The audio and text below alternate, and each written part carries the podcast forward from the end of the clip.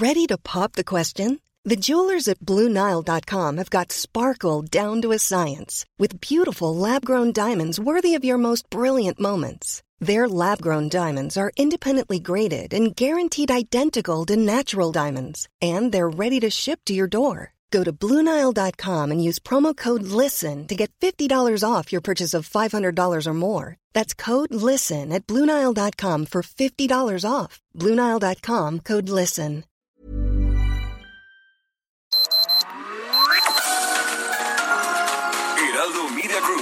Presenta Sergio Sarmiento y Lupita Juárez. Información veraz y oportuna con un toque personal y humano. Por El Heraldo Radio, donde la H suena y ahora también se escucha.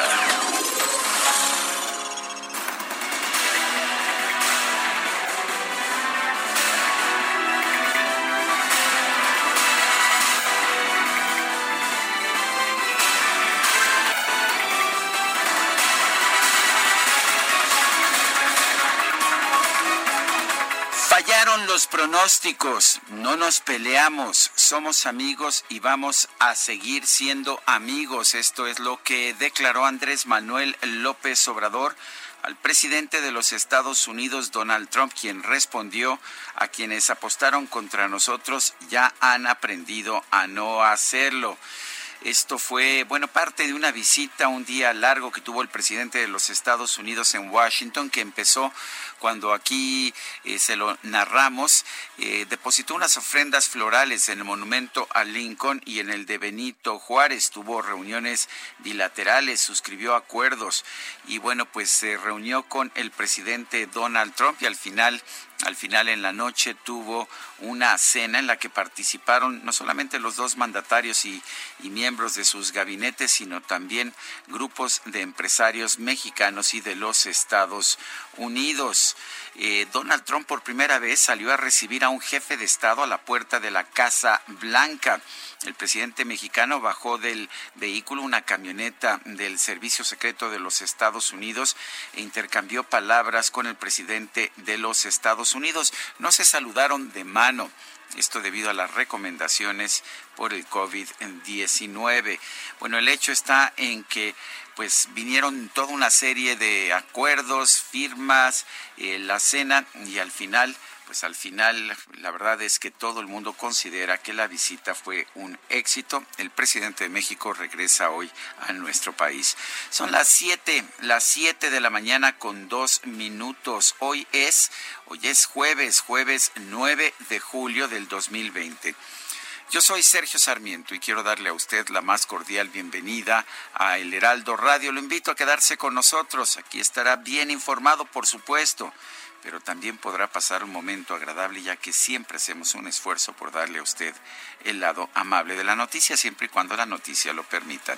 Guadalupe Juárez, buenos días. Hola, ¿qué tal? Sergio Sarmiento, muy buenos días para ti, amigos. Qué gusto saludarlos. Buenos días, bienvenidos a la información. Pues, ¿qué cree? ¿Casualidad o destino? ¿Qué fue?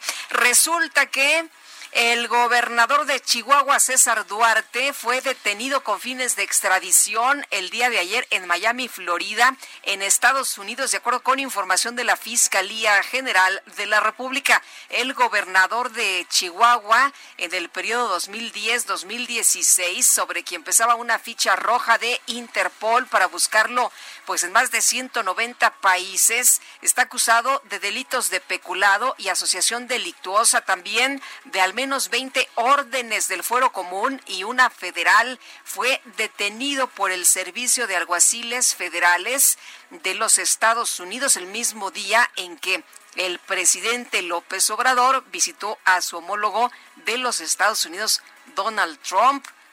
Fíjese que la orden de, de detención había sido emitida por un magistrado de Nuevo México a petición de la Secretaría de Relaciones Exteriores. Y bueno, se eh, pues se dio a conocer que el propio Marcelo Ebrard recibió una llamada eh, el, el, gobernador Corral recibió una llamada de Marcelo Ebrard. Javier Corral agradeció a López Obrador, así como al fiscal Alejandro Gertz Manero y al canciller Ebrard por el triunfo de la exigencia de la justicia del pueblo de Chihuahua frente a la más descarada corrupción que ha vivido el Estado. Así las cosas. Bueno, por lo pronto, por lo pronto, pues ahí este anuncio que coincide con la reunión del presidente allá en los Estados Unidos. Bueno, y por otra parte, ayer hubo largas filas para entrar a las plazas comerciales. En su primer día de operaciones se aplicaron eh, protocolos especiales, protocolos de higiene y de seguridad, pero abrieron sus puertas finalmente en la Ciudad de México 337 plazas y 263 tiendas. Regresaron a la nueva normalidad con medidas como, pues en primer lugar, estas filas para entrar, las personas debían tener cubrebocas, se les tomaba la temperatura al entrar, había tapetes sanitizantes, tapetes desinfectantes a la entrada de las tiendas y solamente se permitía el 30% de la capacidad de las tiendas y de las plazas. Pero independientemente de cualquier cosa, las largas filas señalaron que la gente estaba deseosa de reanudar las actividades y bueno, pues lo vimos claramente ayer, la gente ya cansada de estar en casa, la gente quería ir a las plazas comerciales, había límites del tiempo que podían estar, pero pues por lo pronto allá estuvieron. Son las 7 de la mañana con 5 minutos.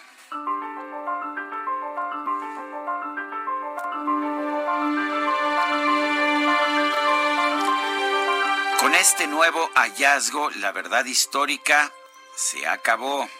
Omar Gómez Trejo.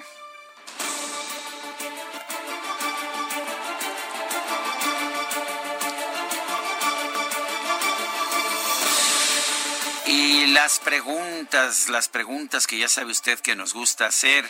Ayer preguntábamos, ¿ayuda a México que Trump tenga tan buena relación con AMLO? Recibimos 11.121 votos. Nos dijeron que sí, 28.6% de quienes respondieron, no 56.4%, quién sabe, 15.1%. Por otra parte, esta mañana, muy temprano, en la mañana ya coloqué en mi cuenta personal de Twitter, arroba Sergio Sarmiento, la siguiente pregunta. ¿Piensa usted que la visita de AMLO a Trump fue un éxito? 17.8%, un fracaso 27.3%, ni uno ni lo otro 54.9%. Hemos recibido en 39 minutos 1.318 votos. Las destacadas del Heraldo de México. Itzel González, cuéntanos qué se publica hoy en el Heraldo. Muy buenos días. Sergio Lupita, amigos, muy buenos días. Excelente jueves, jueves 9 de julio del 2020, con muchísima información, por supuesto, de la visita de Andrés Manuel López Obrador a Washington. Mucha información que se publica el día de hoy en el Heraldo de México. Así que, ¿qué les parece si comenzamos con las destacadas? la mañana Empezamos con eso. Pensaba Guadalupe que nadie, nadie se había enterado, nadie estaba preparado, ¿verdad? Feliz cumpleaños, Muchísimas mi querida gracias. Juárez. Gracias, Sergio. Cada vez más joven, cada vez más bonita, cada vez más brillante, inteligente. Es un placer trabajar contigo. Te agradezco mucho, mi querido Sergio. Gracias, Itzel, y a todos mis queridos compañeros de este gran equipo. Gracias. Ya me dieron abrazos, Sergio. No sabes lo ingenioso. no sabes que no hay abrazos. Pero no sabes lo ingeniosos que somos para. los abrazos? Sí, hombre, ya que inventamos algo. Entonces, ¿qué, qué, qué sí te puedo dar beso y abrazo? Este. Bueno. Así como que de lejecitos. Como en seis meses. Muchas gracias. Muy gracias. Muy contenta de estar aquí, Sergio, y muy agradecida, por supuesto. Gracias por todo su, su cariño, su apoyo siempre. Y muy feliz, muy feliz. Buenos, eh, eh, pues, eh, buenos deseos desde tempranito esta mañana lo que he recibido.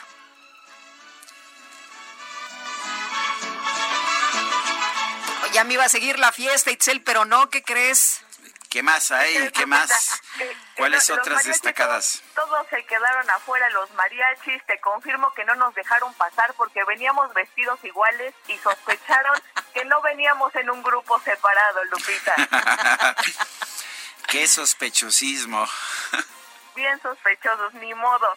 Y pues a continuar con las destacadas del Heraldo de México esta mañana, el 9 de julio del 2020. En primera plana, AMLO en Washington defiende a migrantes ante Trump. El presidente López Obrador afirmó que la comunidad de mexicanos en Estados Unidos es buena, honrada y trabajadora.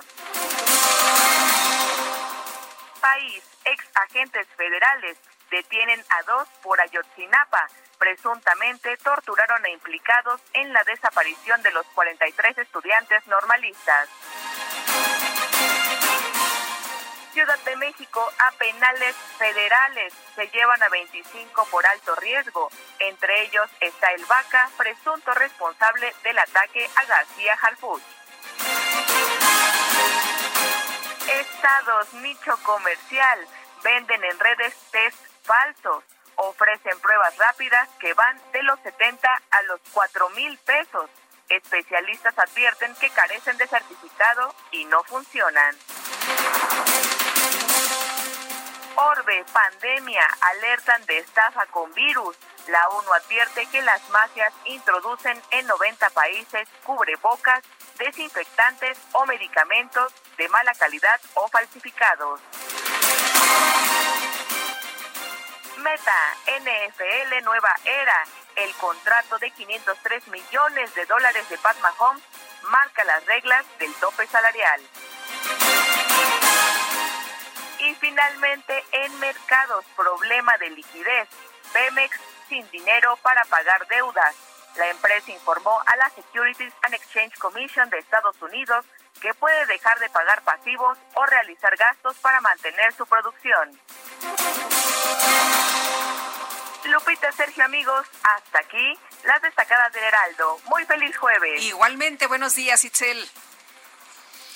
Son las 7 de la mañana con 11 minutos. Vamos a un resumen de la información más importante. Hoy es jueves 9 de julio del 2020. Este miércoles el presidente de los Estados Unidos, Donald Trump, recibió en la Casa Blanca a su homólogo mexicano Andrés Manuel López Obrador sostuvieron un encuentro con motivo de la entrada en vigor del nuevo TEMEC, el Tratado México-Estados Unidos-Canadá. Bueno, y después los mandatarios firmaron una declaración conjunta y ofrecieron un mensaje. El presidente Donald Trump afirmó que la relación entre México y Estados Unidos nunca había sido tan cercana y reconoció el aporte de la comunidad mexicoamericana para el desarrollo de su país. United States is home to 36 million incredible Mexican American citizens. Mexican Americans uplift our communities and they strengthen our churches and enrich every feature of national life. They are hardworking, incredible people. They are also great businessmen and women and make up a big percentage of our small business owners and very successful. They're very, very successful. They're like you. Tough negotiators and great business people, Mr. President. pues muy positivas las palabras de Donald Trump para los 36 millones de México estadounidenses. Dice que son muy trabajadores, que representan un porcentaje muy grande de los pequeños negocios y que son muy buenos negociadores como usted, señor presidente. ¿No será que el presidente Trump quiere el voto de esos 36 millones? Ay, qué mal pensado. Eres igual que el señor Biden que dijo ayer, ay, acuérdense cuando les dijo violadores y quién sabe cuántas cosas más. Bueno, el mandatario estadounidense también destacó la cooperación binacional para enfrentar la pandemia del COVID-19 y consideró un honor brindar ventiladores a México. Aseguró que su país es número uno en pruebas diagnósticas y tiene una mortalidad muy baja. Por su parte, el presidente López Obrador consideró que el nuevo acuerdo comercial va a ayudar a los pueblos de México, Estados Unidos y Canadá y agradeció al presidente Donald Trump por su comprensión y respeto tanto para su persona como para nuestro país.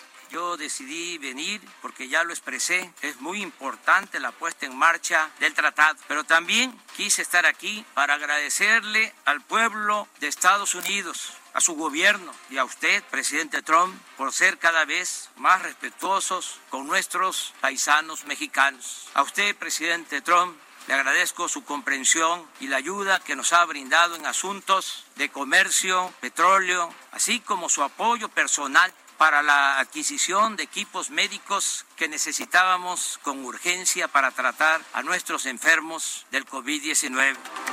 Bueno, en redes sociales, el virtual candidato del Partido Demócrata a la presidencia de los Estados Unidos, como ya le decía Joe Biden, señaló que Donald Trump lanzó su campaña del 2016 llamando violadores a los mexicanos y propagó, sí, el racismo contra la comunidad latina. Activistas inmigrantes centroamericanos y mexicanos protestaron en la garita de San Isidro, allá en, en California y Tijuana, para exigir que el presidente López Obrador abogue por ellos para terminar con la criminalización en su contra. En la Casa Blanca se ofreció una cena de gala para la comitiva mexicana y empresarios de ambos países. El presidente López Obrador aseguró que los pronósticos fallaron porque no se enemistó con su homólogo de los Estados Unidos. Eso agradecemos mucho esta recepción, presidente Trump, y en efecto fallaron los pronósticos, no nos peleamos, somos amigos y vamos a seguir siendo amigos. Durante el encuentro, el presidente Andrés Manuel López Obrador le entregó a su, al presidente Trump un bate de béisbol decorado con arte huichol. Con arte huichol, el presidente Trump a su vez entregó al mandatario mexicano un bate rojo hecho en los Estados Unidos. Y por otro lado, autoridades de la Unión Americana informaron que en Miami, Florida, detuvieron con fines de extradición al exgobernador de Chihuahua, César Duarte, acusado en México por distintos actos de corrupción que involucran desvíos de recursos públicos por más de 6 mil millones de pesos. El gobernador de Chihuahua, Javier Corral, aseguró que la detención de César Duarte en la Unión Americana es un triunfo del pueblo de su entidad frente a la corrupción y contra la impunidad de la que gozó el exmandatario estatal.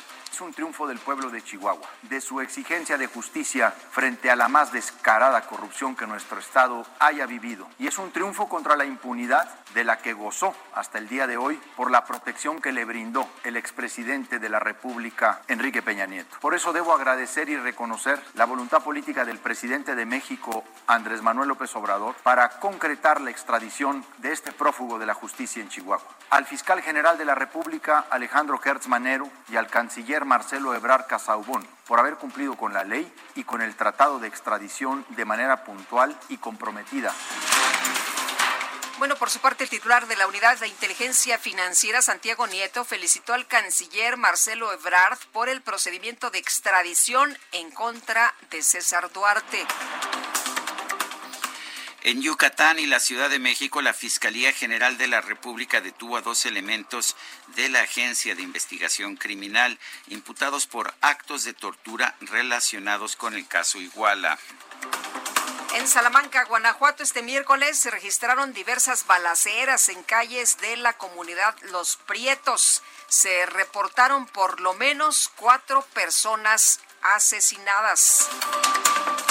Macedonio Tamés, coordinador del Gabinete de Seguridad de Jalisco, dejó su cargo para incorporarse al despacho del gobernador Enrique Alfaro, pero no se especificó cuáles serán sus funciones. Y la Comisión de Quejas del INE declaró improcedentes las medidas cautelares solicitadas por el PAN en contra del presidente López Obrador para detener la emisión de informes y festejos con recursos públicos para promocionarse personalmente. Desde Palacio Nacional, el director general de epidemiología, José Luis Salomía, reportó que en México hay un incremento del 12% en el número de contagios del coronavirus, 20% más pacientes recuperados y 17% menos muertes. O sea que hay que seguirnos cuidando, incremento de 12% en el número de contagios. Oye, la Secretaría de Salud reportó un nuevo récord diario de contagios de COVID para México con 6.995 casos nuevos.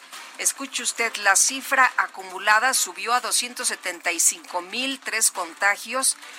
Híjole, y el número de personas que han perdido la vida, imagínese las familias que han perdido algún ser querido, en algunos casos, pues más de uno, ¿eh?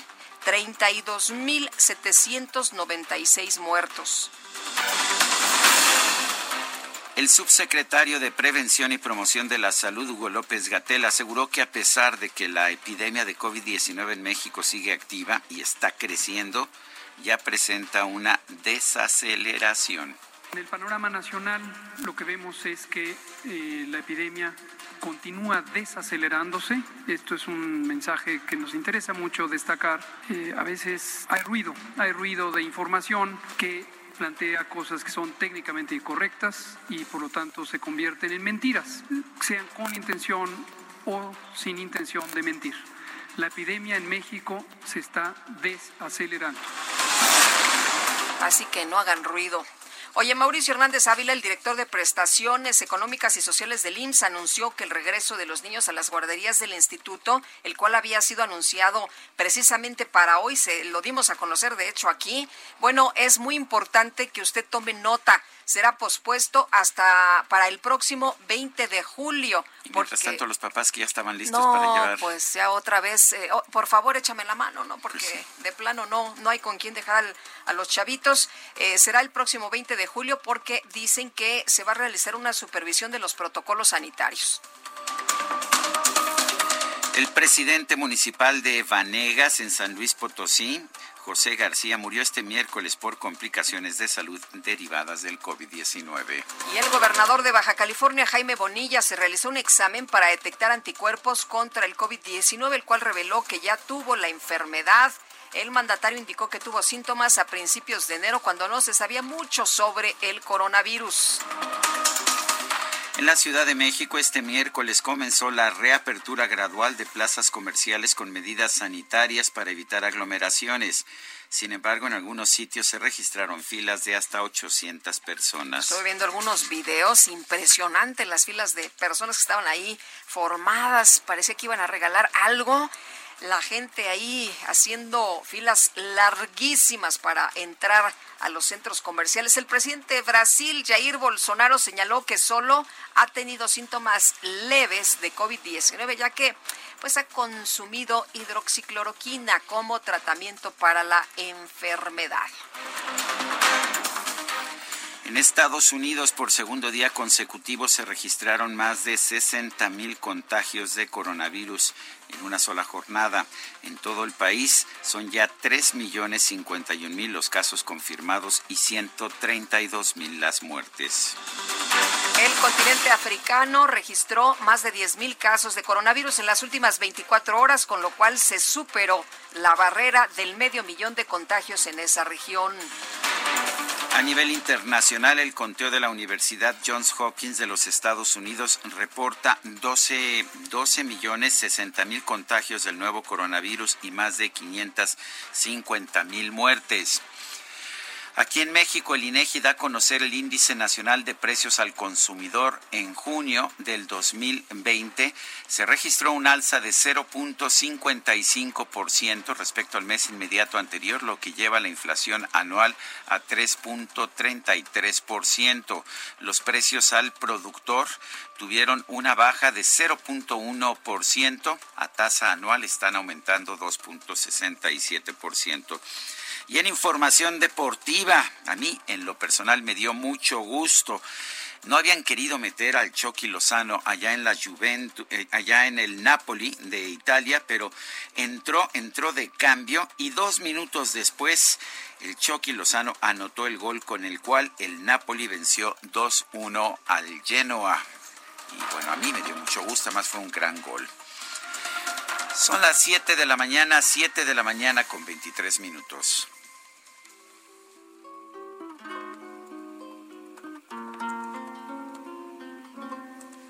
Gracias a la vida que me ha dado tanto, me dio dos luceros que cuando los abro, perfecto.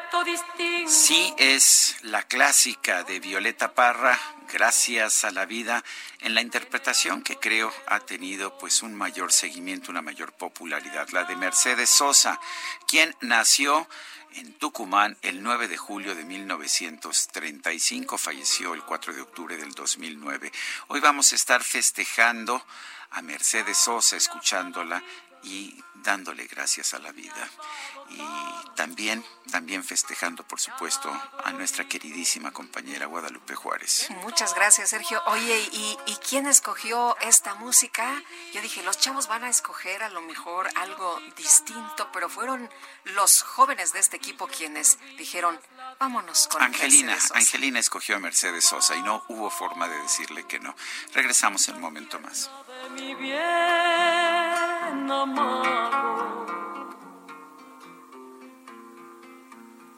Gracias a la vida.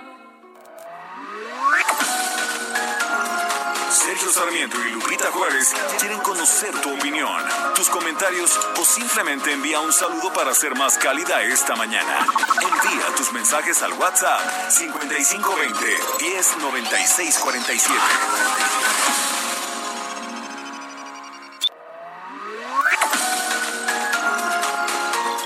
Continuamos con Sergio Sarmiento y Lupita Juárez por El Heraldo Radio.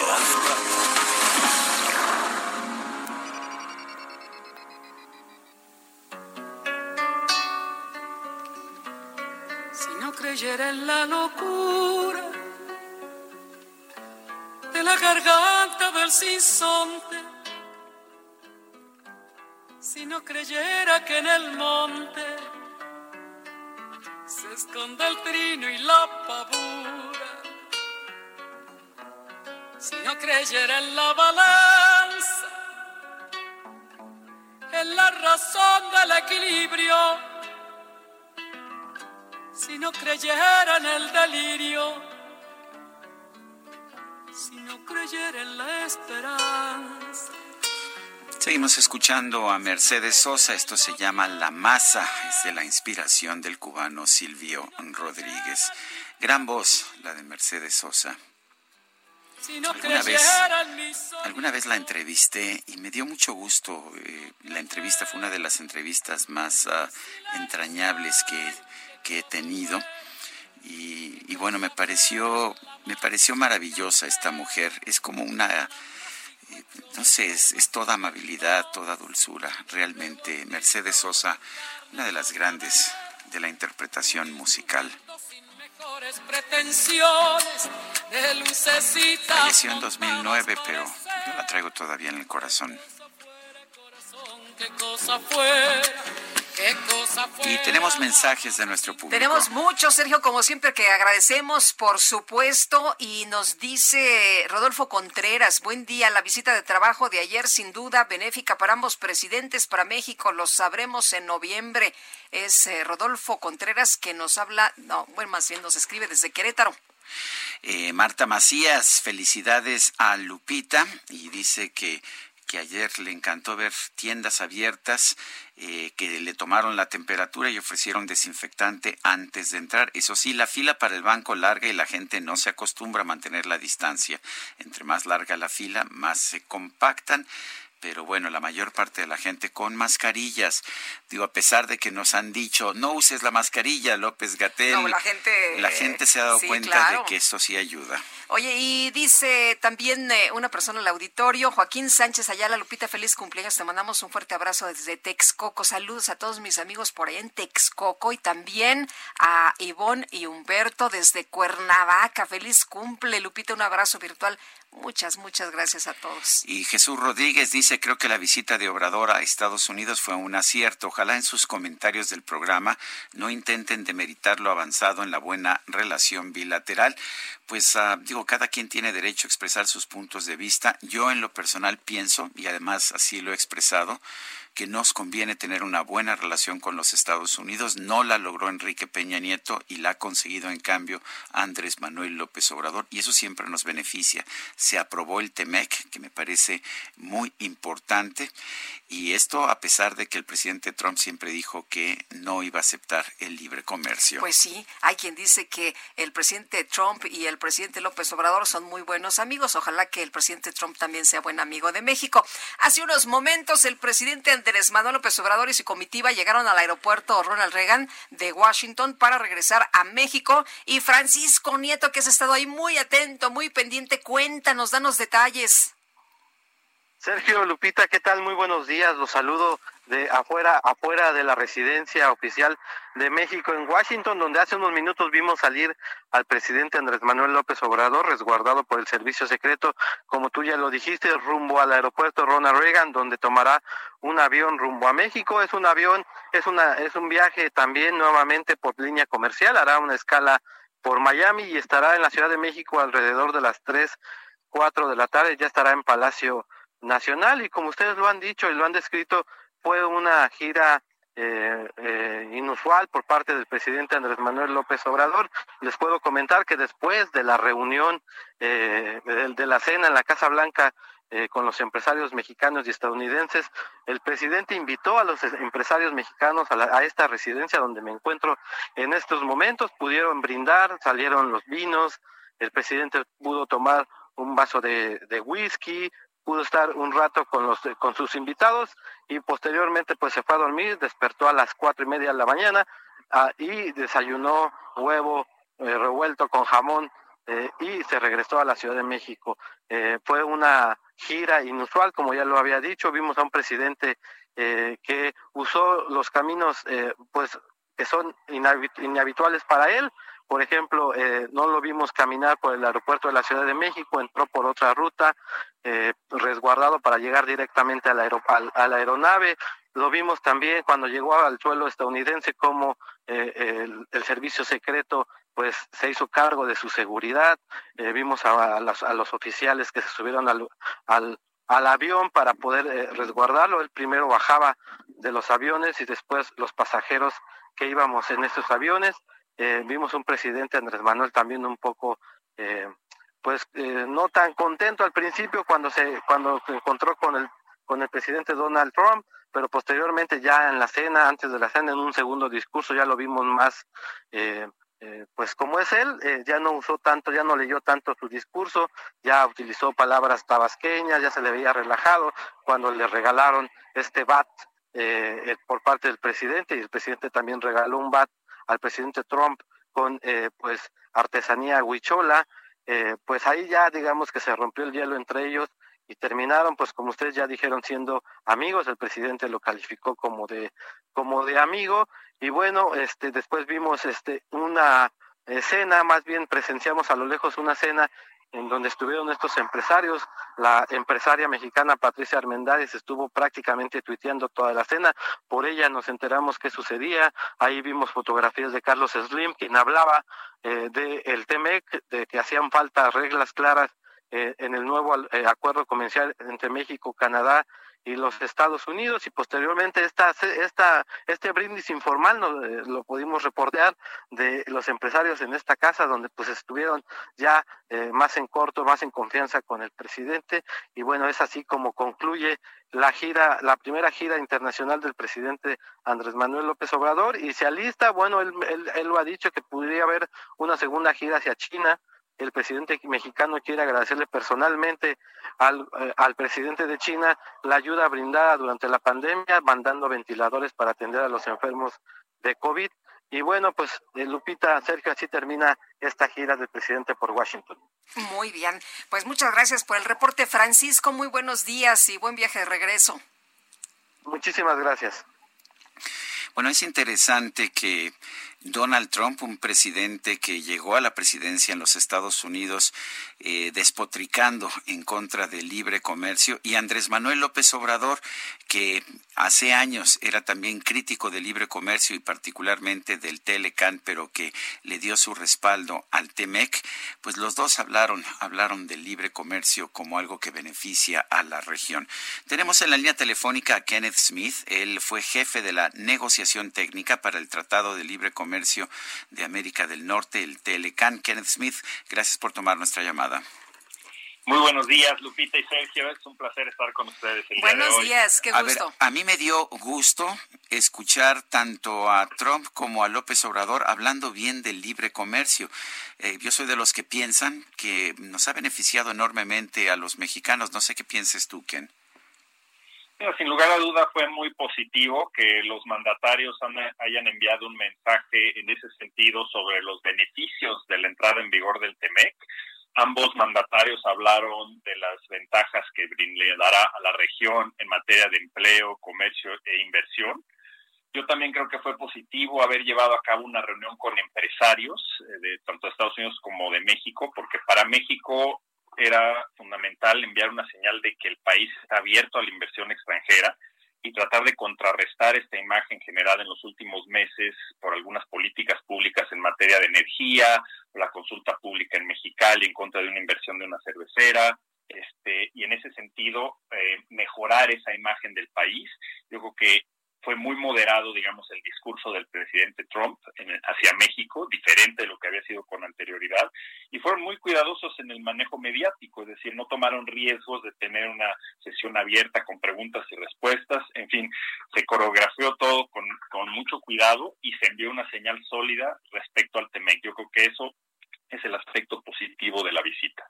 Kenneth, ¿es mejor tener una buena relación con el presidente de los Estados Unidos? Hay quien decía que son amigos el presidente López Obrador y el presidente Trump, que algún día ojalá que también el señor Trump sea amigo de México y de los mexicanos. ¿Cómo ves esto?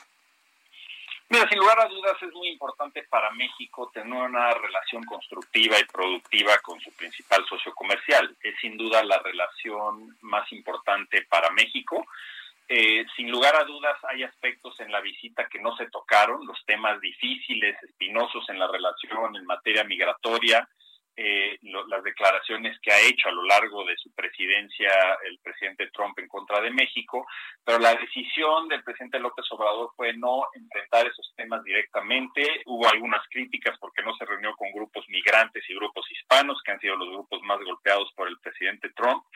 Pero en ese sentido, para hacer la primera visita al extranjero que hace el mandatario de México después de dos años, era muy importante tener este encuentro eh, con el presidente Trump y de aquí en adelante tratar de forjar una relación basada en este nuevo modelo económico que se está creando a través del TEMEC. Eso yo creo que tiene mucho valor. Obviamente sigue habiendo eh, irritantes sobre la mesa, los irritantes no desaparecen y hay algunos nubarrones sobre temas, por ejemplo, en el sector agropecuario dentro del TEMEC, que son delicados, la amenaza del, propio embajador Lighthizer de iniciar casos eh, de, solución de disputas dentro del TEMEC en contra de México, ya sea en el sector agropecuario o por cuestiones de violaciones laborales. Entonces, todo eso se va a tener que enfrentar en el futuro próximo pero el objetivo de la visita fue generar un ambiente positivo de trabajo con Estados Unidos y eso yo creo, por lo menos en la parte económica, se logró. Eh, ¿Es un éxito esta visita? Yo definitivamente creo que derivado de las expectativas que había, el riesgo de que el presidente Trump hiciera comentarios negativos hacia México, es, es un éxito en, el sentido de plasmar la importancia del TEMEC. Yo sí creo que hay un, eh, digamos, prieto en el arroz que viene siendo el impacto que la visita del presidente López Obrador puede tener en la campaña presidencial. El presidente Trump tuiteó anoche, aprovechando la visita del mandatario de México, en contra de Joseph Biden y involucrar a México directamente al presidente López Obrador en esta contienda presidencial en Estados Unidos puede ser peligroso, sobre todo si los demócratas llegan a, ganar la presidencia. Eh, tiene una ventaja el vicepresidente Biden de varios puntos, por más de 10 puntos en las, en las encuestas, y esto puede ser un tema delicado hacia el futuro. Pero en términos generales, yo creo que la visita, el punto de vista del mensaje económico y el mensaje a favor de la, de la relación en el contexto del TEMEC, fue positivo. Ahora, el, el discurso de, del presidente López Obrador a muchos les pareció muy bueno, a muchos les pareció lleno de, de simbolismos y bueno, al último cuando habla de, de Viva México, eh, para, para muchos fue un, un gran éxito, Kenneth. Eh, ¿Tú eh, lo viste de la misma forma? Hay quien dice que el presidente Trump ya no tenía que hacer más porque ya nos había recetado estas fotografías con el muro. Mira, como, mencioné anteriormente, yo creo que ambos presidentes trataron de ser muy cuidadosos en sus mensajes. El presidente López Obrador hizo referencias, al igual que, que Trump, a la relación histórica que tuvieron los presidentes Lincoln y el presidente Juárez. Y yo creo que la ofrenda floral que hizo el presidente ante el monumento de Lincoln tiene eh, varias aristas, mensajes respecto a lo que está sucediendo también en Estados Unidos en materia de los conflictos raciales, yo creo que eso fue un acierto y en ese sentido yo creo que políticamente el gran ganador de esta visita es el canciller Ebrard, porque esta visita se armó con escasos días de anticipación. Normalmente las visitas toman muchas semanas o meses eh, para, para organizarse.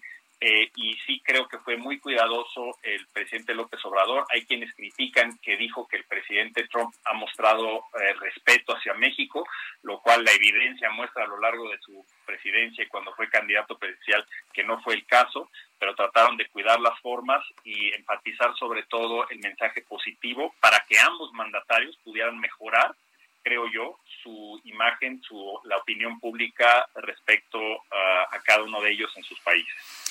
¿Qué tan beneficioso va a ser el TEMEC? ¿Qué tanto cambian las reglas en comparación con el TLCAN? Mira, la gran ventaja del TEMEC es que moderniza el tratado, eh, que había ya sido muy exitoso para México. En ese sentido, se añaden 12 capítulos nuevos que modernizan el acuerdo en disciplinas que no existían hace 25 años, como comercio digital. Se añaden nuevas disposiciones en materia de propiedad intelectual que reflejan los avances tecnológicos que han habido y que pueden propiciar una, mayor inversión en sectores de alta tecnología, como por ejemplo el sector farmacéutico. No vamos a ver un impacto inmediato en México, eh, creo yo, por la gran crisis en la que estamos eh, inmersos en este momento pero sí establece, digamos, un ancla, una, perspectiva a largo plazo de certidumbre para los exportadores y los inversionistas que nos va a ayudar en ese sentido va a ser un elemento importante para empezar a salir de la crisis, pero por sí solo no es un elemento suficiente.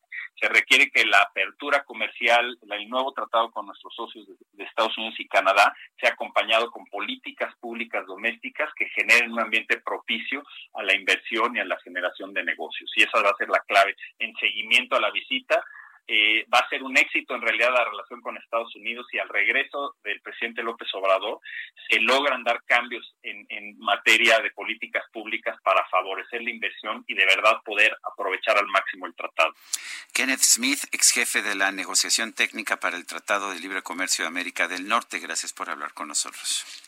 Les agradezco muchísimo y estoy a sus órdenes. Gracias, un abrazo. Y este miércoles, el exgobernador de Chihuahua, César Duarte, acusado de haber desviado fondos públicos para financiar campañas del PRI. ¿Se acuerda usted de aquel escándalo? Bueno, pues fue arrestado en el estado de Florida. Esto podría llevar a que se aclararan algunas acusaciones de presunta corrupción. Y César Peniche Espejel, fiscal general del estado de Chihuahua, gracias por platicar con nosotros esta mañana. Muy buenos días. Muy buenos días, estamos a tus órdenes. Un saludo. Gracias, señor fiscal. Cuéntenos, eh, ¿qué, tan sólidas son las acusaciones en contra de César Duarte? Mira, hemos estado trabajando eh, de manera muy consciente, de manera muy dedicada con todas estas carpetas de investigación. Te puedo asegurar que eh, cada dato de prueba está debidamente acreditado, está debidamente recabado, cumpliendo con todas las formalidades judiciales hemos sido muy cuidadosos, muy cautelosos y eh, todos los datos que están contenidos eh, son precisamente la fortaleza de cada una de estas carpetas de investigación, particularmente la que sustenta eh, la solicitud que formula el gobierno mexicano, pues desde luego también ha sido revisada y revisada en varias ocasiones, de tal manera que pues te puedo confirmar que efectivamente se trata de carpetas de investigación muy sólidas. Eh, eh, señor fiscal, ¿de qué se acusa específicamente a César Duarte? Tengo entendido que hay eh, 11 causas penales, pero después escuchaba que hay muchas más. Una orden federal por el delito de peculado agravado. Eh, en específico, ¿de qué se le acusa? Sí, mira, ahorita en estos momentos todavía no ha sido presentado ante un juez eh, este personaje. Nosotros tendremos que ser muy cautelosos ahorita con todo lo que vayamos comentando a la opinión pública. En efecto, ya se ha comentado mucho en medios de comunicación en relación a, los desvíos que se le atribuyen a esta persona, pero eh, en particular ahorita es una carpeta de investigación que se eh, ha fortalecido con eh, determinados datos que se fueron recabando durante todos estos años y esta es adicional a otras carpetas de investigación en donde ya se libraron también órdenes de aprehensión y que desde luego pues están también ahí eh, pendientes de que eh, se traiga esta persona pues para que comparezca ante la autoridad. Los detalles como tal, te reitero, en este momento sí no lo podemos todavía nosotros este, comentar, pero seguramente en unos días más se dará, se dará a conocer. ¿Dónde se va a juzgar a, a César, al exgobernador, a César Duarte, ¿se le va a juzgar en Chihuahua? ¿Se le va a juzgar en la Ciudad de México? ¿Hay alguna idea? Eh, indudablemente tendrá que ser en el estado de Chihuahua. Él tiene una causa también eh, federal. Esa causa federal eh, también fue librada por un juez en Chihuahua, un juez federal, pero también en Chihuahua y desde luego pues todas las demás causas penales que eh, se tienen acumuladas en su contra pues entonces también tendrán que ser tramitadas ante los jueces que libraron las respectivas órdenes que es también en el estado de Chihuahua. Ahorita por lo pronto él tendrá que comparecer ante una corte en Miami eh, en donde se resolverán pues todas las cuestiones preliminares y ahí es donde se determinará por lo pronto cuál juez eh, será el que llevará a cabo el proceso de extradición y eh, tras eso, pues eh, el, objetivo es que, regrese a, nuestro país para enfrentar a la justicia. Ahora, regresa, regresaría a Chihuahua para estas causas penales en el Estado y luego eh, sería juzgado por temas federales. no, de hecho tendría que ser o podría ser de manera simultánea, es decir, estando el juez federal aquí en, en el estado de Chihuahua y estando los jueces locales que liberaron las otras órdenes también en Chihuahua, pues eh, no hay ningún impedimento para que las causas se tramiten o los procesos se tramiten de manera simultánea. Una de las promesas de campaña del gobernador Javier Corral fue encarcelar a César Duarte. ¿Es política esta situación, esta acusación? De ninguna manera. Nosotros hemos trabajado en base a hechos, en base a evidencias, y de ahí hemos nosotros eh, eh, logrado ante los tribunales, ante los jueces, eh, llevar estos hechos y evidencias para obtener estas órdenes de aprehensión. Es, una, es un largo camino que hemos recorrido, más de 100 carpetas de investigación, 40 personas que ya han sido presentadas ante las autoridades judiciales, son varias las sentencias ya obtenidas Varias de esas resoluciones han sido revisadas en diferentes momentos por eh, jueces de amparo o por jueces federales y estas han sido ratificadas. En consecuencia, no hay nada de político en esto, simplemente es un tema de justicia. Yo quiero agradecerle, señor fiscal general del estado de Chihuahua, César Peniche Espejel, el haber conversado con nosotros esta mañana. Les mando un saludo y nos vemos o, nos saludaremos pronto. Hasta luego. Muchas gracias. Hasta luego. Muy buenos días. Bueno, el hecho está en que el anuncio de esta detención coincidió exactamente con la visita de Andrés Manuel López Obrador a la ciudad de Washington. Hay quien dice que no hay coincidencias, pero también hay quien dice que desde hace ya tiempo se estaba buscando a César Duarte y se y se planteó en varias ocasiones que estaba en, los Estados Unidos. ¿Te acuerdas que incluso se mandaron algunas fotografías y se decía, está en Estados Unidos, aquí mírenlo, eh, les mando esta foto para que, pues si las autoridades no saben dónde anda, lo encuentren rápidamente. Las acusaciones contra Duarte datan de octubre de 2016, cuando el actual gobernador Javier Corral eh, denunció que al tomar posesión del cargo, pues había descubierto un desfalco millonario de las arcas públicas. Se dice que esta, este dinero que César Duarte pues eh, desvió fue para campañas, para campañas de el PRI en su momento. Se habla de que al menos 250 millones de pesos habrían sido desviados a través de cuatro empresas fantasma para financiar campañas electorales del PRI en otros estados. Y vamos a las calles de la Ciudad de México. Gerardo Galicia, adelante. Sergio Lupita, excelente mañana. Tenemos el reporte desde la calzada Ignacio Zaragoza. Está avanzando ya completamente a vuelta de rueda. Pareciera que tenemos en la Ciudad de México semáforo verde, pero la realidad es que estamos en el semáforo naranja con una calzada Ignacio Zaragoza completamente detenida. Para nuestros amigos que dejan atrás la zona de Avenida Telecomunicaciones, del periférico, prácticamente van a avanzar completamente a vuelta de rueda hasta la Avenida Canal de Río Churubusco. Si van a utilizar la incorporación para poder llegar al viaducto Río Piedad, lo van a hacer a una velocidad cercana de los 20, 30 kilómetros por hora. Así que habrá que armarse de paciencia si transitan al oriente de la capital con dirección al circuito bicentenario su tramo Boulevard Puerto Aéreo y el sentido opuesto tanto del viaducto como de Zaragoza avanza muy bien. Sí son buenas opciones para poderse dirigir hacia la zona oriente de la capital. Pueden avanzar sin ningún problema. Y por lo pronto, el reporte. Gerardo, gracias. Hasta luego. Y también información de Alan Rodríguez. Alan, ¿qué tal? Buenos días. Lupita, Sergio, excelente día. Tenemos información de vialidad esta mañana con complicado avance entre circuito en la avenida Circuito Interior por un corte a la circulación, esto debido a obras que se están realizando en los carriles laterales de esta avenida entre la avenida Oceanía y la avenida 533. El remanente afecta hasta la zona del Peñón de los Baños, a donde el avance es a vuelta de rueda. Por otra parte, les informamos que en estos momentos la avenida Gran Canal y la avenida Eduardo Molina son buenas alternativas para desplazarse entre el río Consulado y la zona del periférico Río de los Remedios. Es por lo pronto el reporte que tenemos. Muy bien, Alan, gracias. Muy buenos días, al pendiente. Son las 7 de la mañana con 54 minutos. Puede usted mandarnos mensajes por WhatsApp al 55 20 10 96 47. Repito, 55 20 10 96 47. Guadalupe Juárez y Sergio Sarmiento estamos en el Heraldo Radio. Si no creyera en la esperanza, si no creyera en lo que agencio, si no creyera Sergio Sarmiento y Lupita Juárez quieren conocer tu opinión, tus comentarios o simplemente envía un saludo para ser más cálida esta mañana. Envía tus mensajes al WhatsApp 5520 109647.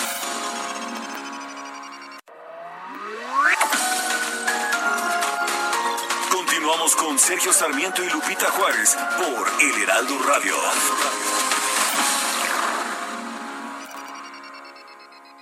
Amigos del Heraldo Radio, Hoteles Riu está de regreso elevando sus protocolos sanitarios en todos sus hoteles. Por eso trae para todos la venta exclusiva de verano para que aprovechemos el 10% de descuento más 10% extra en tarifa no reembolsable en las mejores playas de nuestro bello México. Ahora, viajen tranquilos con el seguro médico de viaje gratuito por hasta 30 mil euros exclusivo de Riu.com. Además, escuchen bien está la opción de cancelación y es 100% gratuita. Reserven, tenemos hasta el 10 de julio con el precio más bajo y disfrutemos este verano con el mejor, todo incluido, en Hoteles Rio. Gracias.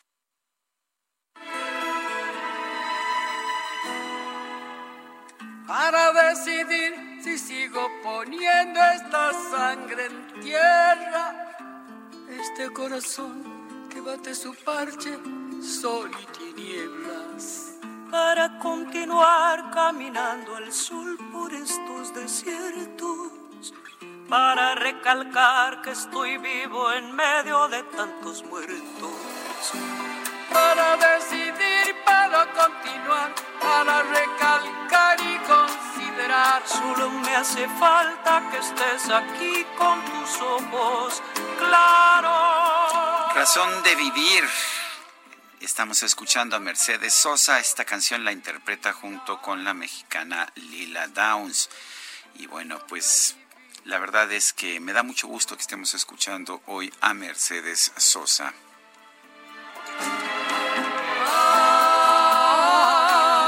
Tenemos mensajes de nuestro público. Alma Rosa Arjona, Lupita, Dios bendiga tu año nuevo y lo colme de bendiciones. Salud, amor, armonía, felicidad y prosperidad son mis mejores deseos. Hip hip hurra, hip hip hurra, hip hip hurra. Salud.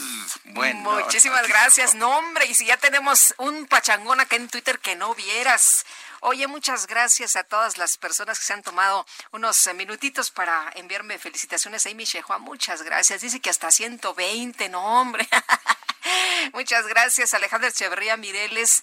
Eh, qué amable, de verdad, muchas gracias. Ari PL, qué bonitos mensajes todos. A René Juárez Cisneros me mandó felicitaciones. No dijo, vámonos, Sergio Lupita Capulquito. ¿No dijo eso? no, no dijo eso. Él tiene buenos contactos. Sí, ¿verdad? a, lo mejor nos podemos ir. Oye, Noelia y Ormilson, mis eh, amigos colombianos. Eh, Ormilson es, fíjate, es un impulsor, Sergio de una idea muy buena. Con bambú eh, puedes eh, captar y disminuir la contaminación. Hemos hablado con él en algunas ocasiones, bien interesante.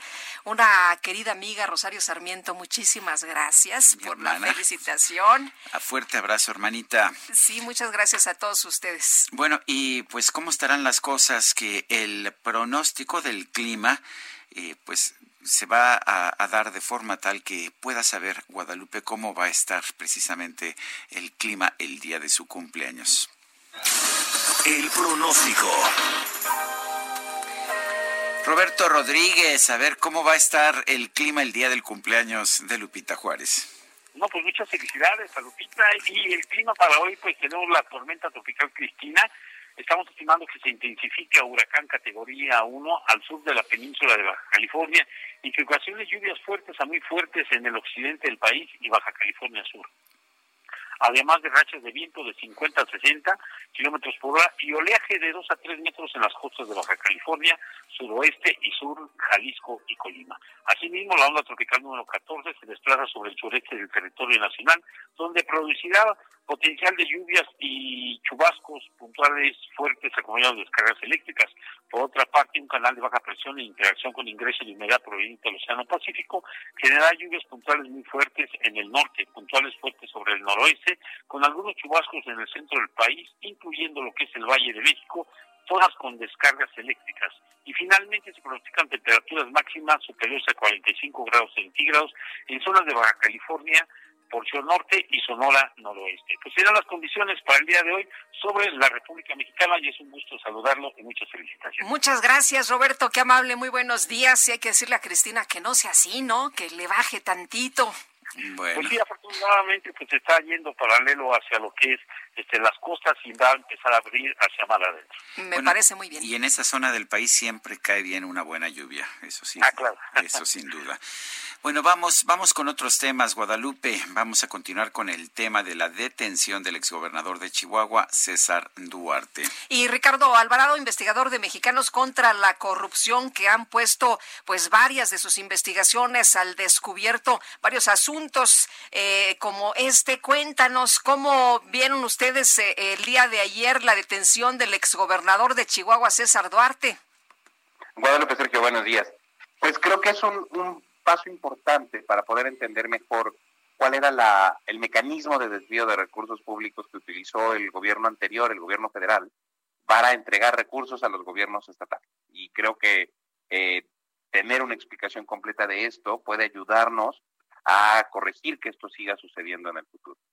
Fue solito César Duarte, fue también el secretario de Hacienda, llega hasta el presidente, expresidente Peña Nieto la verdad, tenemos evidencia, gracias a una investigación realizada por mexicanos contra la corrupción, eh, de la operación Zafiro, llamaban ellos, que involucra a siete estados y doce empresas dos empresas de las cuales siete eh, son fantasmas, eh, que aparentemente las operaciones simuladas compartían a estas empresas fantasma en siete entidades diferentes. No, no solo estaba Chihuahua, sino que también estaba Durango, Sonora, el gobierno de Morelos o inclusive el de la delegación de Milpalta, que en aquel entonces estaba encabezada por Jorge Alvarado, un, un Esta, esta operación sugiere que había una suerte de coordinación arriba, ¿no? que no podía solo ser gobiernos locales, sino que también podría estar involucrado el gobierno federal.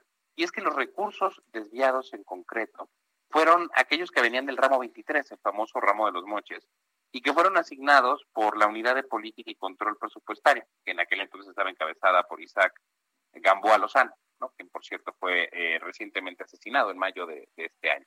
E, esta, esta red de operaciones, si bien no lo podemos confirmar, sí sugiere el, el involucramiento claro del gobierno federal y probablemente de la Secretaría de Hacienda. Entonces, sí, eh, una buena investigación debería llevarnos a descartar o confirmar la responsabilidad del secretario de Hacienda, Luis, Luis Videgaray, o del presidente de la República. ¿qué, tan sólidas son las pruebas? ¿Sí estamos viendo acusaciones sólidas o, hay, o estamos viendo una persecución política? Eh, contra César Duarte es claro que había eh, acusaciones concretas, ¿no? Los recursos estaban claramente desviados.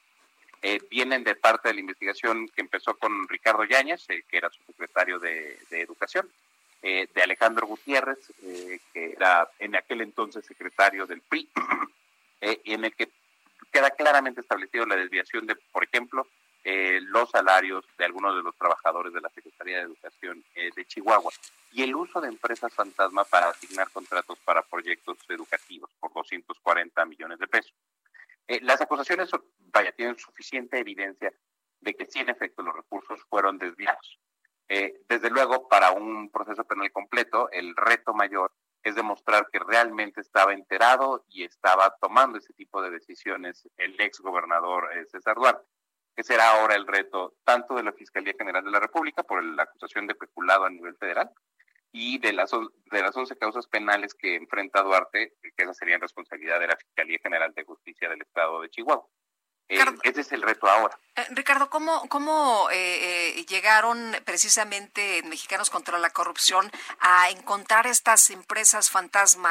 ¿cómo, ¿Cómo hacían la triangulación? ¿Y por qué justamente César Duarte? ¿Y por qué justamente Chihuahua? ¿Por qué no a lo mejor otro estado de la República? ¿Era mucho más fácil así?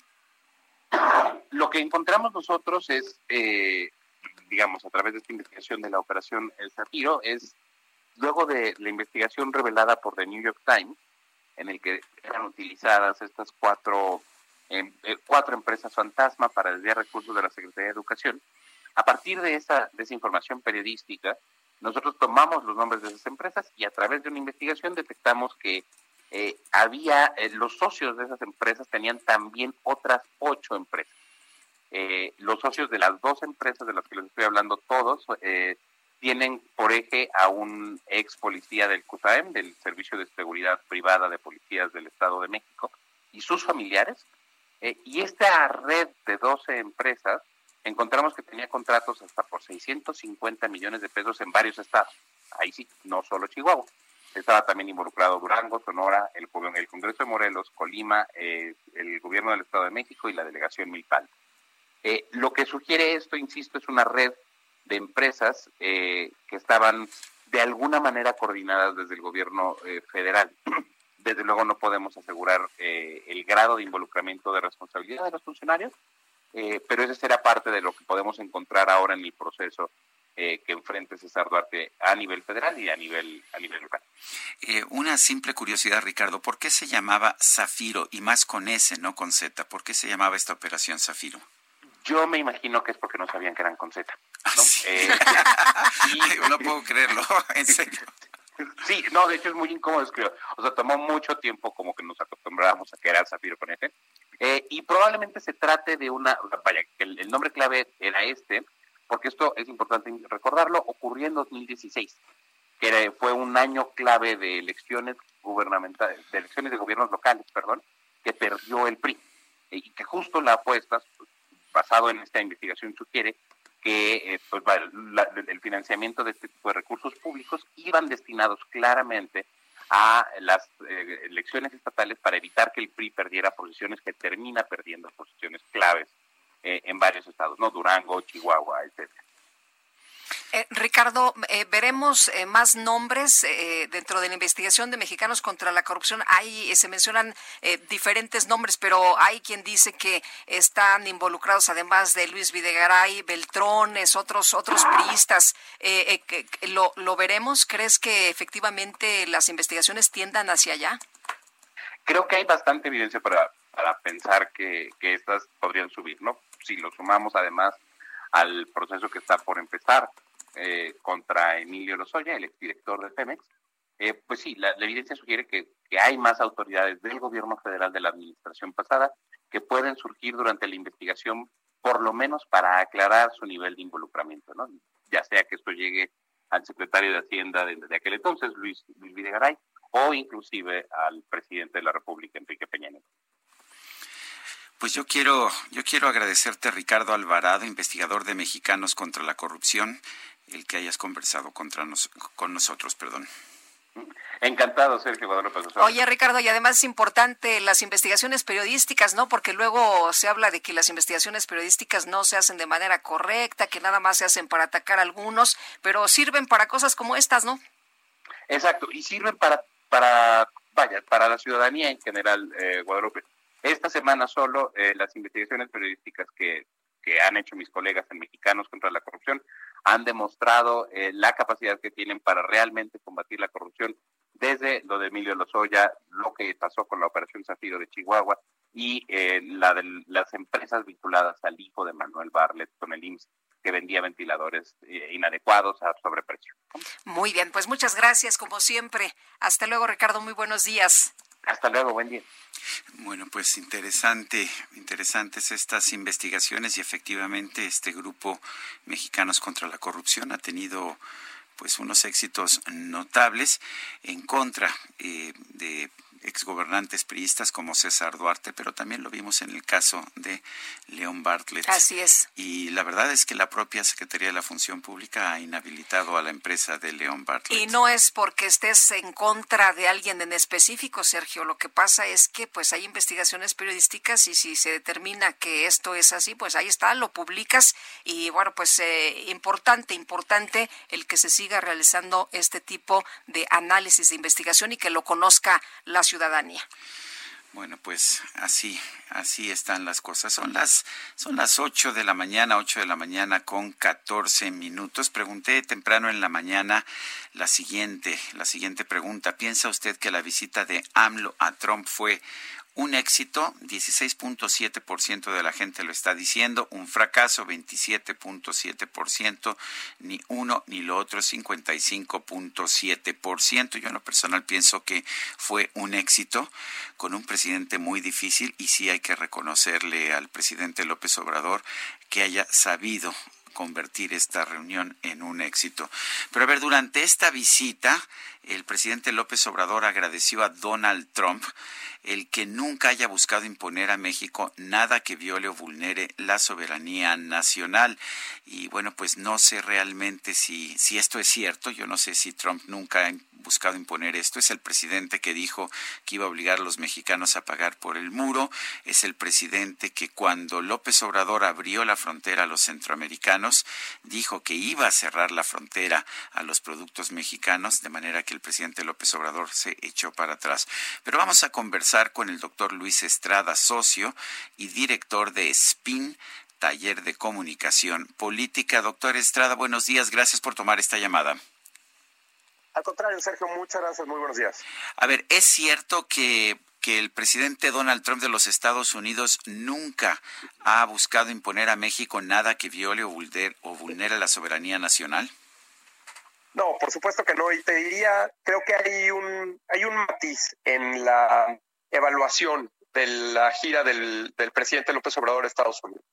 Creo que quienes dicen que le fue bien al presidente López Obrador utilizan el método de Hugo López Gatel para explicar el aplanamiento de la curva, que es, pues comparado con el peor escenario posible, pues no le fue tan mal, ¿verdad? Aquí, ¿cuál es el peor escenario posible? Bueno, pues el de cada quien. Y el peor escenario posible que cada uno puede pensar, y, por ello pensando y con el antecedente de Donald Trump y, lo que se ve de lo que hace el presidente Donald Trump, que no son cuestiones eh, de percepción, o sea, el presidente López, el presidente Trump tuiteó fotos del muro a horas de que el presidente López Obrador partiera a Washington para la visita. El presidente Donald Trump está en una campaña, está en un problema grave de desventaja frente al candidato de los demócratas, Joe Biden, y esto le hace al presidente Donald Trump utilizar lo que sea con tal de reelegirse.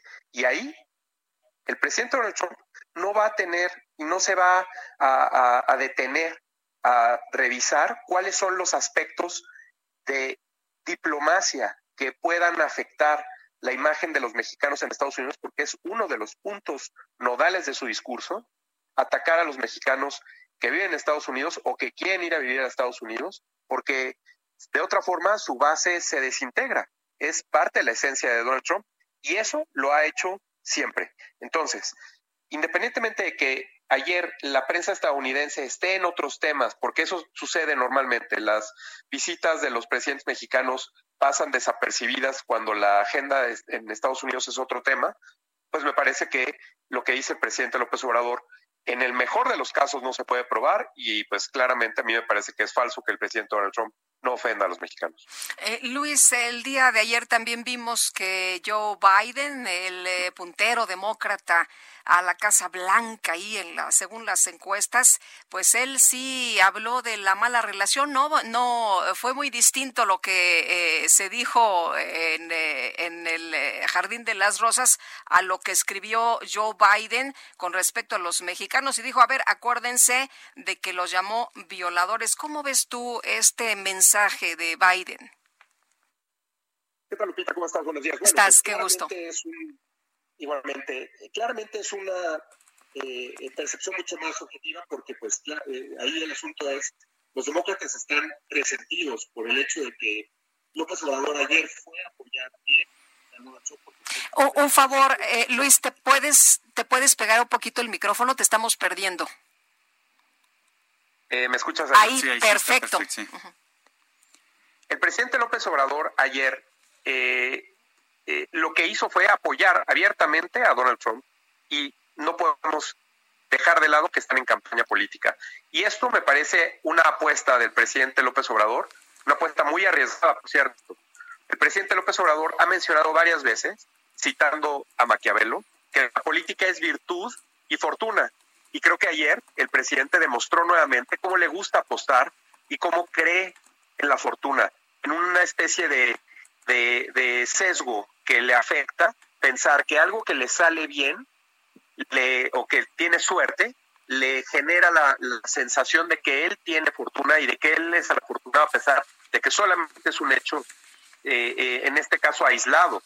Yo creo que lo que el presidente López Obrador ayer demostró es, primero, que lo que dice Donald Trump está completamente helado siempre y cuando eh, apoye o eh, mantenga el respaldo a México en los temas críticos que son el petróleo, eh, las amenazas de aranceles y otras eh, fuera del tratado, y que si el presidente López Obrador piensa que Donald Trump va a ser reelecto, pues va a tener un problema muy grave en cómo manejar la situación eventualmente con Joe Biden.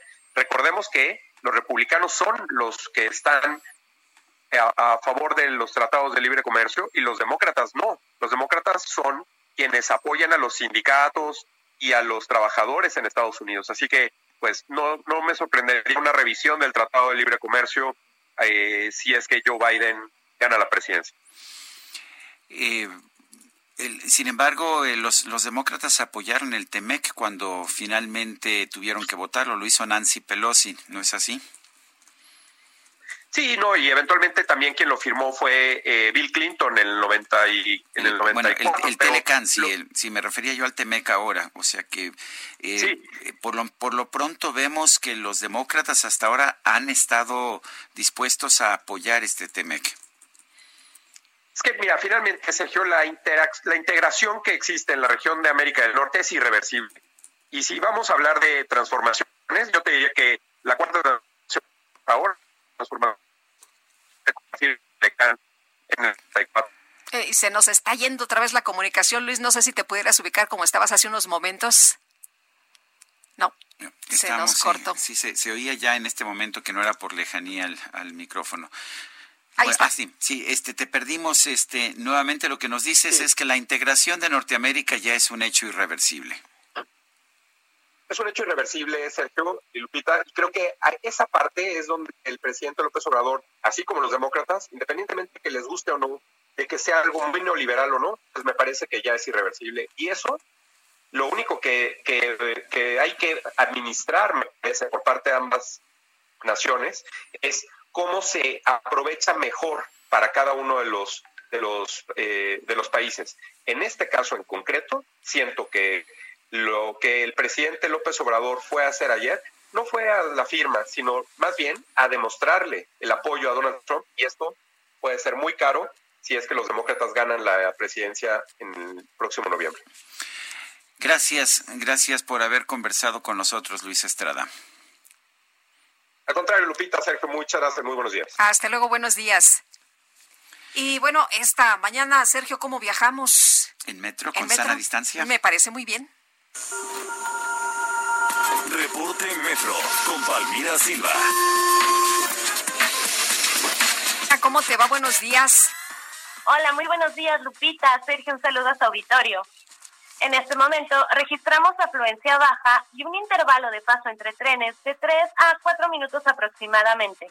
A pesar de encontrarnos en semáforo naranja, el metro de la ciudad continúa siendo una zona de alto riesgo de contagio. Pedimos a nuestros usuarios seguir extremando medidas de higiene en sus traslados y el uso obligatorio de cubreboca. Les recordamos que por medidas preventivas, las estaciones Merced de línea 1 y Allende y Zócalo de la línea 2 se encuentran cerradas hasta nuevo aviso. En esta temporada de lluvias, sugerimos tomar previsiones. En caso de precipitación pluvial en la Ciudad de México y zona metropolitana, ya que por seguridad se reduce la velocidad de los trenes, lo que puede aumentar el tiempo de traslado. Esta es la información por el momento. Un abrazo muy fuerte, Lupita, hoy en tu cumpleaños. Deseamos que tengas un excelente día. Muchísimas gracias, Palmira, qué amable. Hasta luego. Hasta luego. Son las 8 de la mañana con 24 minutos. Guadalupe Juárez y Sergio Sarmiento estamos en el Heraldo Radio. Regresamos en un momento más.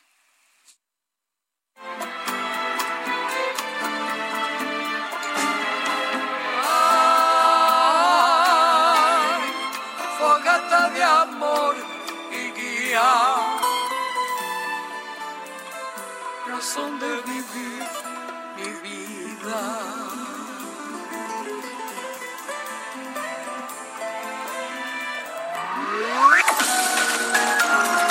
Sergio Sarmiento y Lupita Juárez quieren conocer tu opinión, tus comentarios o simplemente envía un saludo para hacer más cálida esta mañana. Envía tus mensajes al WhatsApp 5520 109647.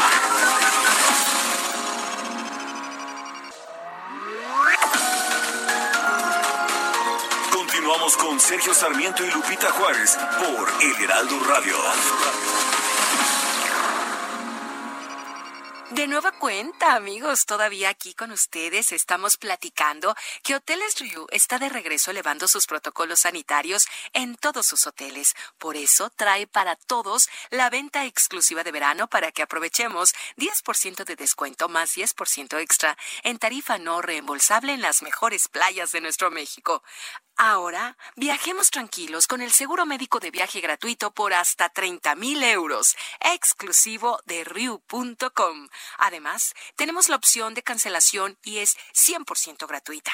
Reservemos, yo los invito a que reservemos hasta este 10 de julio con el precio más bajo y disfrutemos el beneficio que nos da el todo incluido en este verano solo en Hoteles Ryu. No lo olviden, Hoteles Ryu. Gracias, continuamos. Jaque Mate con Sergio Sarmiento.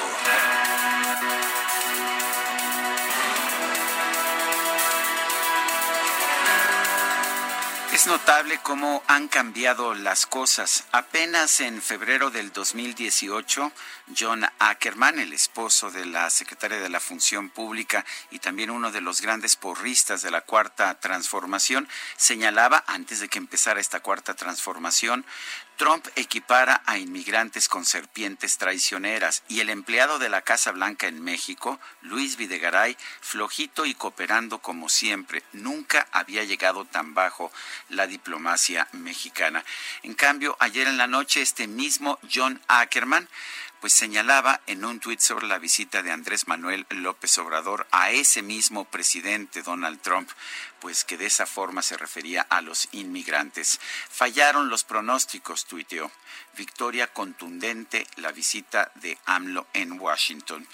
La verdad es que a mí me da gusto que nuestra izquierda, o la izquierda estadounidense afincada en México, si así lo quiere usted, eh, esté viendo esta relación entre México y Estados Unidos con un mayor realismo. Me parece que ese realismo lo ha tenido el presidente de la República, Andrés Manuel López Obrador, que desde un principio ha logrado forjar con Donald Trump esa buena relación que nunca pudo tener Enrique Peña Nieto y que por lo tanto delegó la relación a Luis Videgaray. La verdad es que a México le conviene tener un presidente que se lleve bien con el presidente de los Estados Unidos y esto es lo que ha conseguido precisamente Andrés Manuel López Obrador. Si el propósito de la visita era fortalecer esta relación personal, y me parece que así lo era, porque ya el TEMEC ya estaba aprobado y ya estaba en funciones, yo creo que López Obrador ha conseguido un gran triunfo y a los mexicanos nos conviene este triunfo que ha tenido López Obrador en su primer viaje al extranjero. Yo soy Sergio Sarmiento y lo invito a reflexionar.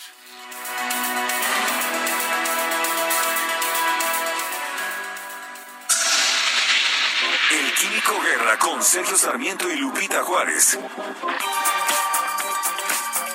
Químico Guerra, ¿cómo estás? Buenos días. ¿De qué nos platicas? ¿Cuál es la buena de hoy?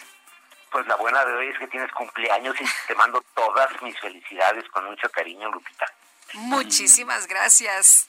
Que la pases muy, muy bien. Bueno, pues fíjense, dentro de las buenas noticias, y debido a que eh, las leyes mexicanas han funcionado y se echó para atrás este acuerdo que había propuesto eh, la Secretaría de Energía de no darle eh, cabida, digamos, a los proyectos de energía limpia y subir las tarifas, ¿verdad? Todo eso se ha echado para atrás debido a las leyes y a las cortes mexicanas.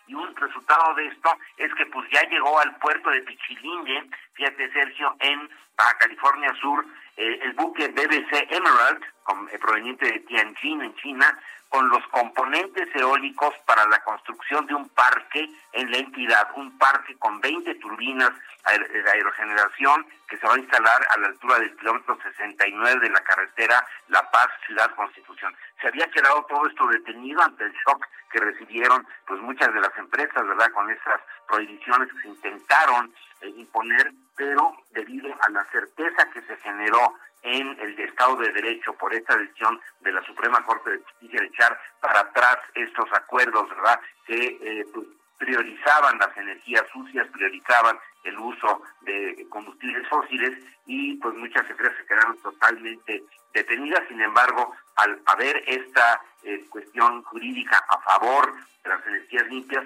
pues ya se soltó la inversión y algo que yo había estado siguiendo muy de cerca, lo había platicado con ustedes varias veces, pues ya se liberó y ya el primer buque de tres llegó con las aspas de estos 20 generadores que van a producir más de 50 megawatts para una entidad que tiene problemas importantes con el suministro de energía. Así que también buenas noticias en ese punto, Sergio Lupita. Pues qué bueno porque necesitamos energía y la energía eólica parece ser la mejor opción que pudiéramos tener en este momento la más barata y segura, ¿verdad? A pesar de lo que se diga, es bastante eh, segura y sobre todo hay un avance a nivel mundial importantísimo, Sergio. Muy bien, gracias.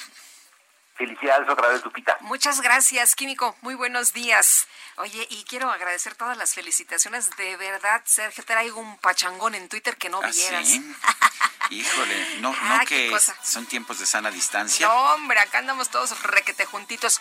A Franco Carreño también muchas gracias. A Isaías Robles, a Cristi Aubry, qué detallista Cristi Aubry, un, me trajo un regalo, Ah, sí. un globo. No, hombre, bueno, ya ya sabes. Se te quiere, Guadalupe, se te quiere. Súper, súper linda. Muchas gracias a todos ustedes, Betty Rojas, eh, Gina Zavala, Augusto Juárez, Liliana Vélez. Ya ves que a veces conoces en la vida personas que pues son tus amigos, tus hermanos, en fin, muchas gracias a todos por sus felicitaciones. Bueno, y vamos a las calles de la Ciudad de México con Gerardo Galicia. Adelante, Gerardo. Así es, Sergio Lupita. Lupita, felicitaciones también desde las calles de la Ciudad de México. Y estamos recorriendo la zona oriente de la capital. Hemos encontrado ya un avance bastante difícil para nuestros amigos que van a utilizar el circuito bicentenario, sobre todo llegando a su cruce con el viaducto. En ambos sentidos hay ya un largo asentamiento, así que habrá que manejar con muchísima paciencia. Y utilizamos también parte de Fray Servando Teresa de Mier. Si dejan atrás el circuito interior para poderse trasladar a la zona centro, comienza a incrementarse la afluencia de autos y ya el punto conflictivo lo ubican llegando a la avenida Congreso de la Unión. El sentido opuesto está avanzando bastante bien, reservando esa opción para poder llegar a la zona del aeropuerto. Y por lo pronto, el reporte. Gracias, Gerardo. Fuerte abrazo. Gracias, qué amable. Oye, y el Instituto Mexicano del Seguro Social anunció que la reapertura del servicio de guarderías para menores será a partir del 20 de julio. Gerardo Suárez con todos los detalles. Gerardo, se había dicho que hoy y ya prácticamente todo el mundo estaba listo, pero cuéntanos qué pasó. Hola, muy buenos días, Lupita y Sergio. Así es, al final precisaron que no va a ser hoy el regreso a las guarderías del IMSS, sino hasta el 20 de julio. Las 1.411 guarderías del Seguro Social reanudarán sus servicios para recibir a los hijos de los trabajadores asegurados. Eh, esta institución había informado que las guarderías empezarían a funcionar hoy, pero anoche aclararon que será hasta el día 20 para reactivar estos servicios. Lo que sí va a pasar este jueves es que 70 mil trabajadores ya capacitados regresan a las instalaciones, pero solo para alistar los protocolos de retorno seguro. Así lo precisó en conferencia Mauricio Hernández, el director de prestaciones económicas y sociales. La reapertura de guarderías del IMSS se hará con diferentes niveles de aforo según el color del semáforo de COVID-19 de cada estado.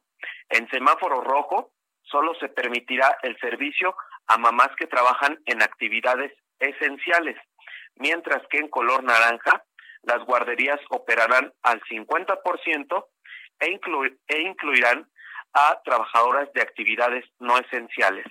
En semáforo amarillo funcionarán al 75% de la capacidad hasta llegar al 100% en semáforo verde.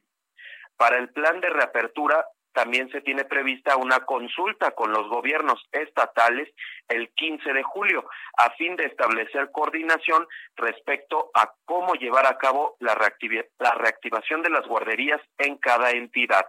En la actualidad, Sergio y Lupita, hay más de 210 mil hijos de trabajadores asegurados en el IMSS que son usuarios de estas guarderías. Este es mi reporte. Muy bien. Oye, Gerardo, está eh, como un poco complicado, no sé si ya eh, eh, leyéndolo así como con cuidadito, los papás entiendan un poco mejor, porque que las mamás con riesgo, los que sí pueden, los que no pueden, los del semáforo rojo, los de naranja, los de... está, pues hay que entenderle bien, ¿verdad? Sí, así es. Digamos que de, de saque ya se abren estas guarderías y eh, pues sí, los papás, las mamás y los papás tendrán que estar atentos al semáforo de su entidad porque eh, pues si el semáforo está en rojo, pues solo eh, quienes están desempeñándose en actividades esenciales, que también pues ahí es otro problema estar atento y saber si tu trabajo es una actividad esencial, pues ya puedes llevar a tu a tu hijo o hija a la guardería. Ya cuando avanza el semáforo a naranja, pues ya digamos que ahí ya no hay distinción de si de si la persona que es beneficiaria de este servicio es eh, alguien que trabaja en actividad esencial o no esencial, ahí ya no se distingue eso, pueden ir a, a, ser parte de este servicio, pero pues solo va a abrir al 50% la guardería, o sea, va a tener una limitante en ese sentido, que se va a ir ampliando conforme avancemos en el semáforo. Es el esquema que han establecido con el fin de evitar contagios o brotes de COVID-19 en estos establecimientos, en estas instalaciones, además de los filtros sanitarios y pues del equipo de protección personal que deberán usar los trabajadores al, al momento de atender a los pequeños. Pues tomamos nota. Muchas gracias, Gerardo. Gracias, buen día. Hasta luego, muy buenos días. Ayer abrieron los centros comerciales, hubo filas y aglomeraciones y nuevos protocolos. Jorge Almaquio, cuéntanos. ¿Qué tal, Sergio Lupita, amigos? Muy buenos días. Así es, desde las 10 de la mañana comenzó a llegar la gente a los 338 centros comerciales en la Ciudad de México, lo que originó largas filas, aglomeraciones y tráfico vehicular en sus inmediaciones. Tras cuatro meses de espera, la ansiedad por comprar ropa, zapatos, tenis otros artículos o resolver algunos eh, diferentes o pagos urgentes a las tiendas eh, comerciales, bueno, pues se reflejaba esta ansiedad en los rostros de los consumidores. Las tiendas y locales levantaron las cortinas en punto de las 11 horas para recibir a hombres y mujeres, jóvenes, adultos y, y adultos mayores que, pues sin distinción, pasaron por el radar de la temperatura usaron el tapete sanitizante y recibieron gel antibacterial al ingreso. La fila se mantuvo constante durante tres horas con alrededor de 300 personas que entraban pero no salían una hora después como estaba establecido. Beatriz de Lira avaló la apertura de los comercios ya que dijo se reactiva la economía, ya hacía falta, dijo, y prefería prefería hacer otras cosas, pero vamos a escuchar cómo lo comentó. Pero ya, ya la economía no aguantamos, yo tengo cuatro meses de no trabajar, mi marido igual, prefiero morirme de coronavirus y no de hambre. Es Claro, que se tenga que morir, que se tenga que morir. Tantos millones de mexicanos que somos, para veintitantos mil o treinta no es nada, hay más del narcotráfico. Bueno, pues que se tenga que morir, quien se tenga que morir, dijo esta señora que estaba a la espera de ingresar al centro comercial. Ya en el interior la gente buscó las tiendas sin respetar los espacios y menos las rutas señaladas en el piso para circular. Además de las extremas medidas de higiene y de sana distancia, los malls de alta gama dispusieron aparatos de última generación como un cubo sanitizante de regalos en Palacio de Hierro en Polanco. Personal tomó temperatura a los primeros clientes que no llegaron de manera masiva. Algunos se apersonaron para hacer cambios de prendas que habían comprado por internet y bueno, pues de esta manera pues, se volvió a esta nueva normalidad que ya se está preparando aquí en la Ciudad de México y por lo pronto estos centros comerciales empezaron a funcionar el día el día de ayer. Este es el reporte que les tengo. Bueno, pues muchas gracias por esta información, Jorge. Muy buen día, hasta luego. Es Jorge Almaquio. Y Alejandro Macías es infectólogo y excomisionado especial para la atención de la influenza. Y vamos a platicar con él esta mañana. Doctor, ¿cómo le va? Qué gusto saludarlo. Buenos días. Hola Lupita, Sergio, buenos días. Eh, primero quería yo preguntarle, eh, doctor, eh, se dice que, que, la, que la mayoría o muchos de los pacientes allá en Estados Unidos que están sobre todo sufriendo las consecuencias del COVID son latinos. ¿Hay alguna situación genética que, que genere esto o son las condiciones de vida de cada uno? no, mira Sergio, parece que más bien tiene que ver todo con las circunstancias por ejemplo, los latinos, los de raza negra también, tienen menos posibilidades de trabajar desde casa. Eh, tiene mucho más que ver, por ejemplo, con la necesidad de estarse metiendo en el transporte público, de conectarse, de transportarse, eh, de someterse a ambientes de riesgo, porque ya sabemos que actualmente aquí el problema es sobre todo espacios cerrados y mal ventilados. Y tiene que ver con eso. Creo que tiene muy poco que ver con la genética. Son condiciones de trabajo sobre todo. Eh, doctor, hace un momento escuchábamos el reporte de mi compañero Jorge Almaquio de personas ahí en estas largas filas y aglomeraciones en el primer día de apertura de los centros comerciales y esta declaración, no sé si la alcanzó a escuchar, de una señora que decía, bueno, somos un montón de mexicanos, somos muchos millones, ya que se contagie quien se tenga que contagiar, que se muera que se tenga que morir. ¿Cómo ve usted? No, bueno, eh, esa idea de que este virus nos va a hacer lo que se le pegue la gana eh, y que solamente tenemos que esperarnos a ver cuál es el daño que va a ocasionar, yo creo que es errónea. Es evidente que si se hacen las cosas de manera diferente, se puede evitar mucha enfermedad y se puede, enfermedad, se puede evitar mucha muerte, Lupita. Hay que quitar esa idea de que esto es irremisible. Para empezar, hay que evitar los lugares atiborrados y si no puede uno, porque se tiene que meter al transporte público, la mascarilla es extraordinariamente importante, el, usar la mejor mascarilla que pueda. De hecho, hemos visto, doctor, cómo, bueno, el gobierno desaconsejaba el uso de las mascarillas, decía que no eran, que no estaba comprobada su eficiencia, pero hemos visto que la población, por lo menos aquí en la Ciudad de México, cada vez utiliza más las mascarillas. Eh, ¿Significa eso que la gente sí se da cuenta de, de los beneficios de este aditamento? Sí, Sergio, mira, la evidencia es contundente. La evidencia, sobre todo la que se ha acumulado en los siguientes, en los últimos dos meses, muestra que esto no es ya en este momento un asunto de la sana distancia o del contacto, de evitar tocarse ojos, nariz o boca. Hay que seguirlo haciendo. Higiene de manos, evita tocarte ojos, nariz o boca, la sana distancia de metro y medio. Pero el problema es que este virus te está infectando a 10 y 20 metros. en lugares cerrados, mal ventilados, transporte público y, y eso. Entonces, es muy importante y la gente lo está entendiendo, yo creo, yo lo veo también en otras ciudades, que la gente está entendiendo esto y se está poniendo la mascarilla. Creo que inclusive antes que las señales que nos está dando la autoridad, porque yo creo que aquí la autoridad debiera darnos una señal muy clara de que hay que usar la mascarilla. Eh, y estoy, estoy hablando de todas las autoridades de salud, inclusive la propia autoridad del presidente de la República, que por fin este, ya lo, lo, observamos con cubrebocas. Ojalá que, que ya le pierda el miedo a la mascarilla. Eh, doctor, el día de ayer escuchamos al, doctor Gatel, López Gatel, eh, señalando que a pesar de que la epidemia de COVID-19 en México está activa y está creciendo, se presenta una desaceleración. ¿Qué significa esto? Mira, Lupita, yo sinceramente no creo que la epidemia se esté desacelerando en México. Se está desacelerando muy probablemente sí en Ciudad de México, paulatinamente y lentamente como es eso, pero es que Ciudad de México entró mucho antes a la pandemia que el resto de la República. Eh, todavía falta que entre, no, no necesariamente todo México, eso es lo que está haciendo cada vez más claro, es que tiene que ver con ciudades en este momento de alta densidad, con un transporte público atiborrado.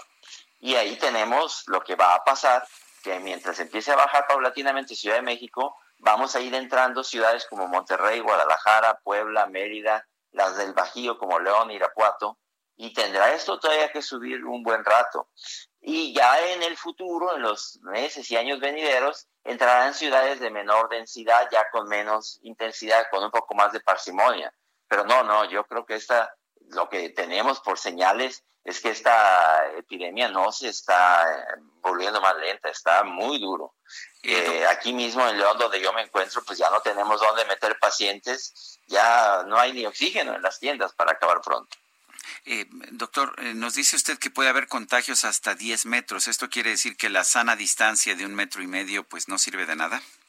Sí, sí, Sergio, mira, si tú no usas mascarilla, te metes en un lugar cerrado, te voy a poner una oficina en donde trabajas todo el día, la oficina, eh, hay alguien a 10 metros de ti con el virus, lo está expulsando, el espacio está cerrado, esa persona que está expulsando el virus lo lanza en gotas de, de diversa magnitud, pero hay unas gotas que no obedecen a la gravedad, que se van a flotar al aire. Si la oficina no está ventilada, aunque esté a 10 metros de ti, si tú estás respirando eso por horas, finalmente alcanzas un inóculo suficiente y te vas a infectar, así sea a 10 metros. Y eso es perfectamente posible. De hecho, toda la evidencia señala que aquí y ahora ese es el principal mecanismo de transmisión. Y explica por qué, por ejemplo, en los Estados Unidos los negros, los latinos se están infectando más también, porque tienen que meterse más a las oficinas, al transporte público, porque no pueden trabajar desde casa. Y es lo que está pasando. Este virus hay que seguir respetando la sana distancia, la higiene, el no tocarse ojos, nariz o boca, pero perfectamente te infecta a 10 o más metros, Sergio. Pues doctor Alejandro Macías, infectólogo, excomisionado especial para la atención de la influenza, gracias por conversar con nosotros esta mañana. Gracias a ustedes, gusto estar con su auditorio. Gracias, buenos días. Siempre, aprendemos mucho, siempre aprendo mucho con el doctor Alejandro Macías.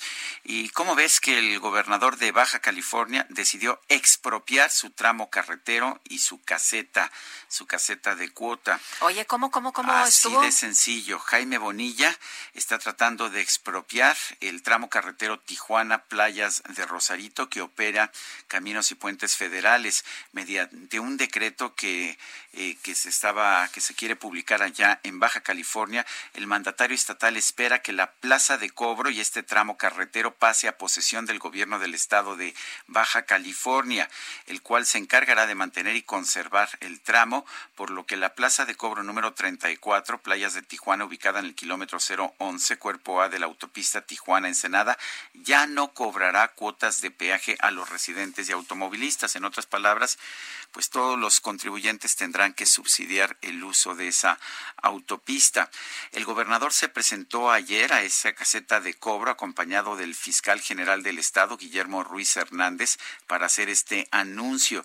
Dijo que la Fiscalía General del Estado, con apoyo de la Policía Municipal, se haría cargo de las instalaciones de la caseta. Sin embargo, la Secretaría de Comunicaciones y Transportes y Capufe consideran que ese decreto viola la Constitución y diversas leyes federales, invade la competencia y atribuciones exclusivas del Ejecutivo Federal eh, para otorgar concesiones y permisos y para explotar, construir y operar carreteras federales y autopistas, así como vigilar técnicamente su funcionamiento, operación y el cumplimiento de las disposiciones legales respectivas. Pues ya se expropió su caseta o sea, puedes llegar y nada más así, lo que se te antoje. Y es una autopista federal, es la 01, de hecho. Uy, pues qué miedo, ¿no? Si eres dueño de alguna este, empresa, Sergio, no se les vaya a ocurrir que de pronto pues, pues diga... también te puedan expropiar. Pues sí, imagínate.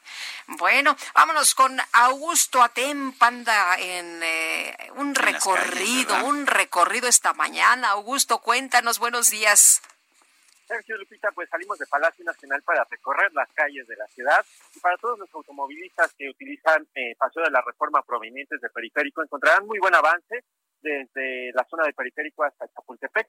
Pasando este punto solo encontrarán eh, rezagos vehiculares en la Diana Cazadora y en el Ángel de la Independencia a causa de los semáforos. Seguimos recorriendo las calles de la ciudad. Muy bien, pues muchas gracias, Augusto. Muy buen día. Y Alan Rodríguez, cuéntanos por dónde andas.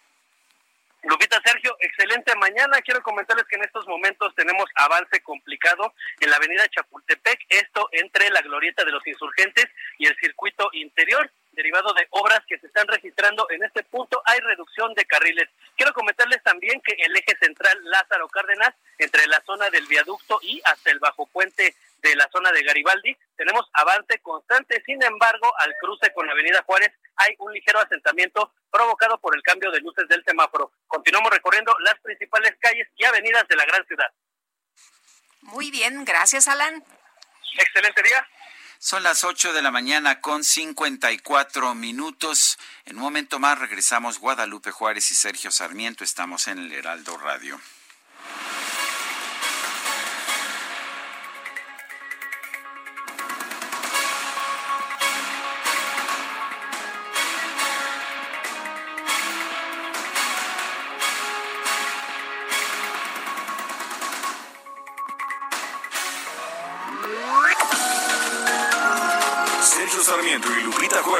Quieren conocer tu opinión, tus comentarios o simplemente envía un saludo para ser más cálida esta mañana. Envía tus mensajes al WhatsApp 5520 109647.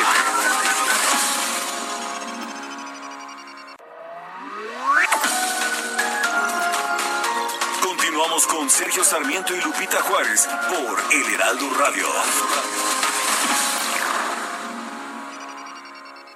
Amigos del Heraldo Radio, es un gusto nuevamente saludarlos. Les platico que en Liverpool están muy contentos porque ya podrán recibirnos nuevamente de lunes a domingo de 11 a 5 de la tarde con una capacidad al 30%. Todo en línea tenemos con el anuncio hecho por las autoridades capitalinas. Con el fin de preservar un espacio seguro, tenemos las siguientes medidas, así es que pongan atención. Diariamente se realiza protocolo de limpieza, sanitización en toda la tienda.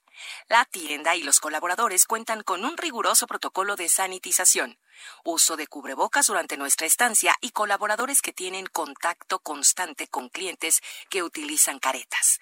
Filtro sanitario en las entradas de cada almacén, puertas exclusivas para entradas y salidas, señalización en el piso que marca distancia social segura, gel al 70% disponible en entradas, cajas, probadores, baños, áreas comunes y de alimentos, sanitización constante de prendas mediante plancha de vapor vertical con desinfectante, probadores fuera de servicio, áreas de juegos infantiles fuera de servicio.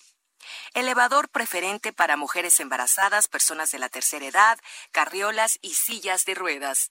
Los canales digitales como liverpool.com.mx y la app Liverpool Pocket siguen disponibles para atendernos en la tranquilidad del hogar y también en Click and Collect. Así es que ya lo saben amigos del Heraldo Radio, Liverpool los espera para atenderlos como merecen, porque Liverpool es parte de mi vida.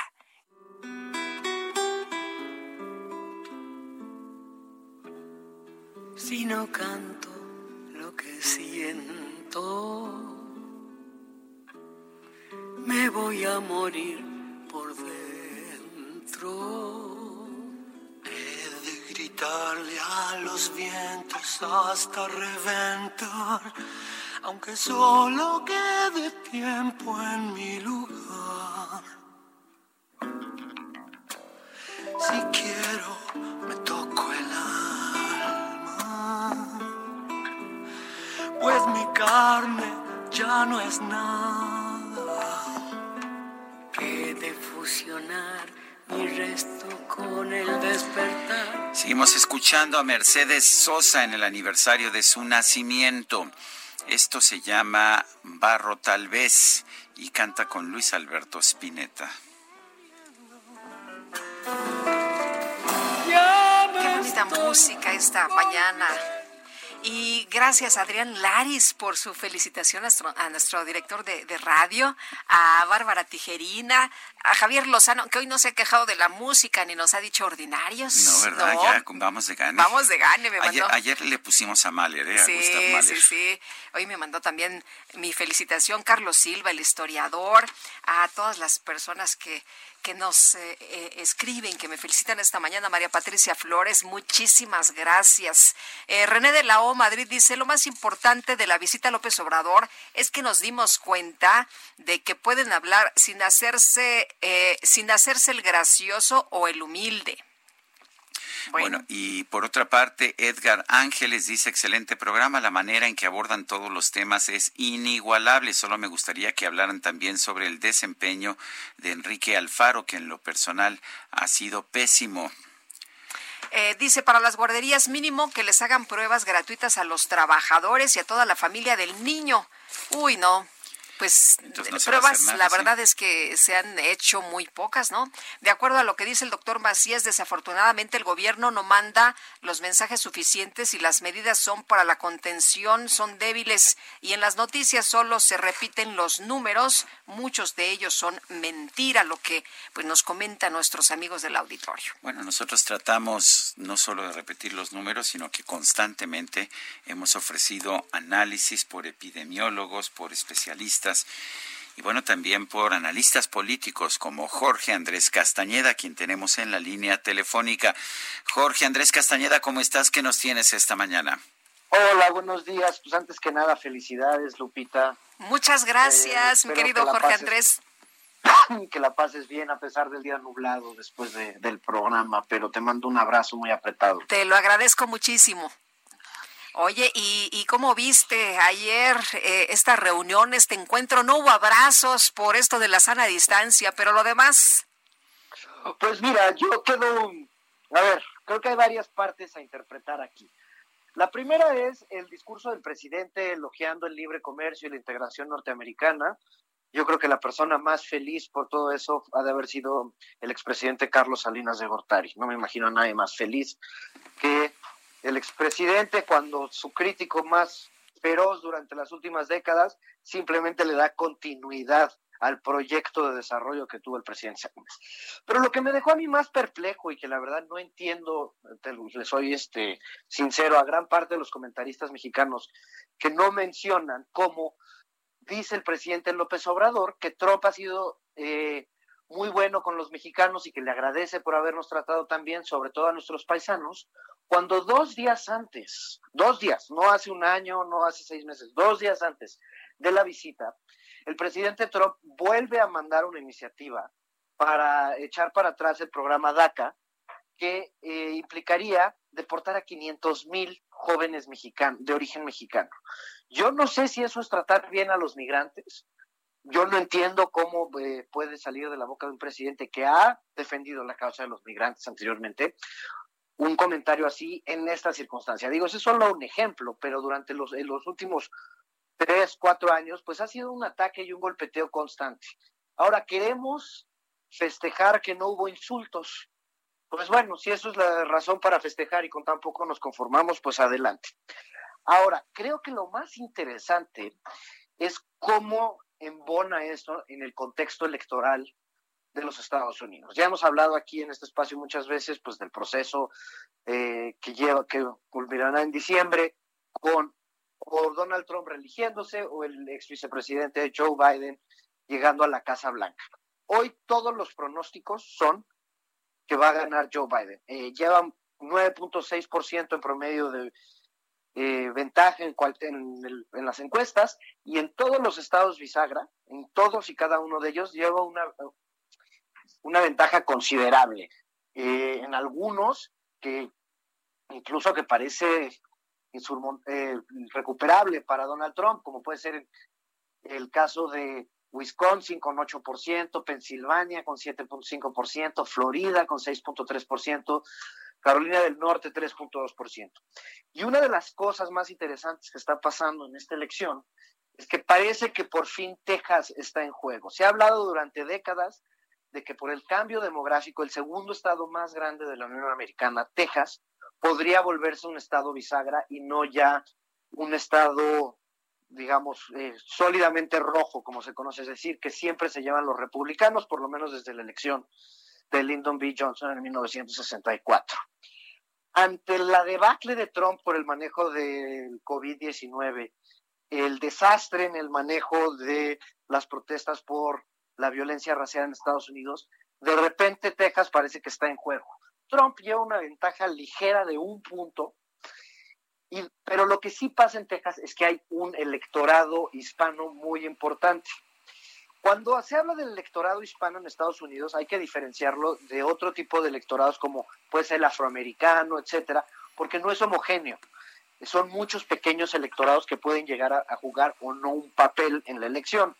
Eh, no tienen nada que ver los cubanos y puertorriqueños en Florida con la comunidad mexicana de California. No, no tienen intereses políticos ni son un grupo político homogéneo. Pero parte de lo que se especula es que esta visita del presidente mm, Andrés Manuel López Obrador ayer a Washington es con fines electorales para Trump y ya vimos a su campaña sacar un spot diciendo cómo el presidente mexicano dice que es el mejor presidente con los hispanos.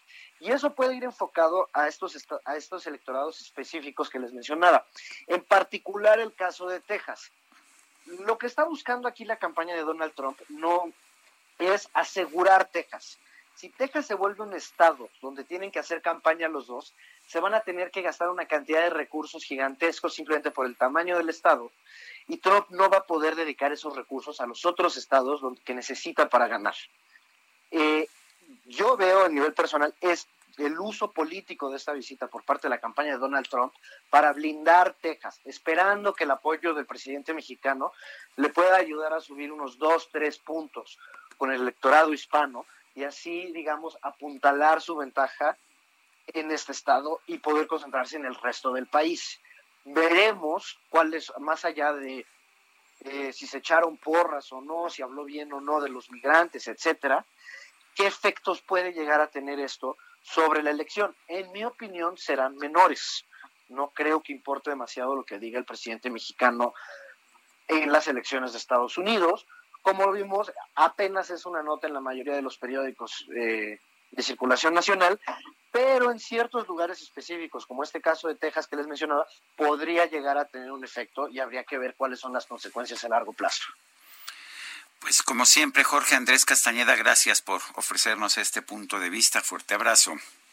Un abrazo y gracias, Sergio. Y de nuevo, feliz cumpleaños, Lupita. Muchas gracias, Jorge Andrés. Muy buenos días. Hasta luego, buenos días. Bueno, pues ahí el análisis interesante como siempre. Y vamos ahora con Dalia de Paz.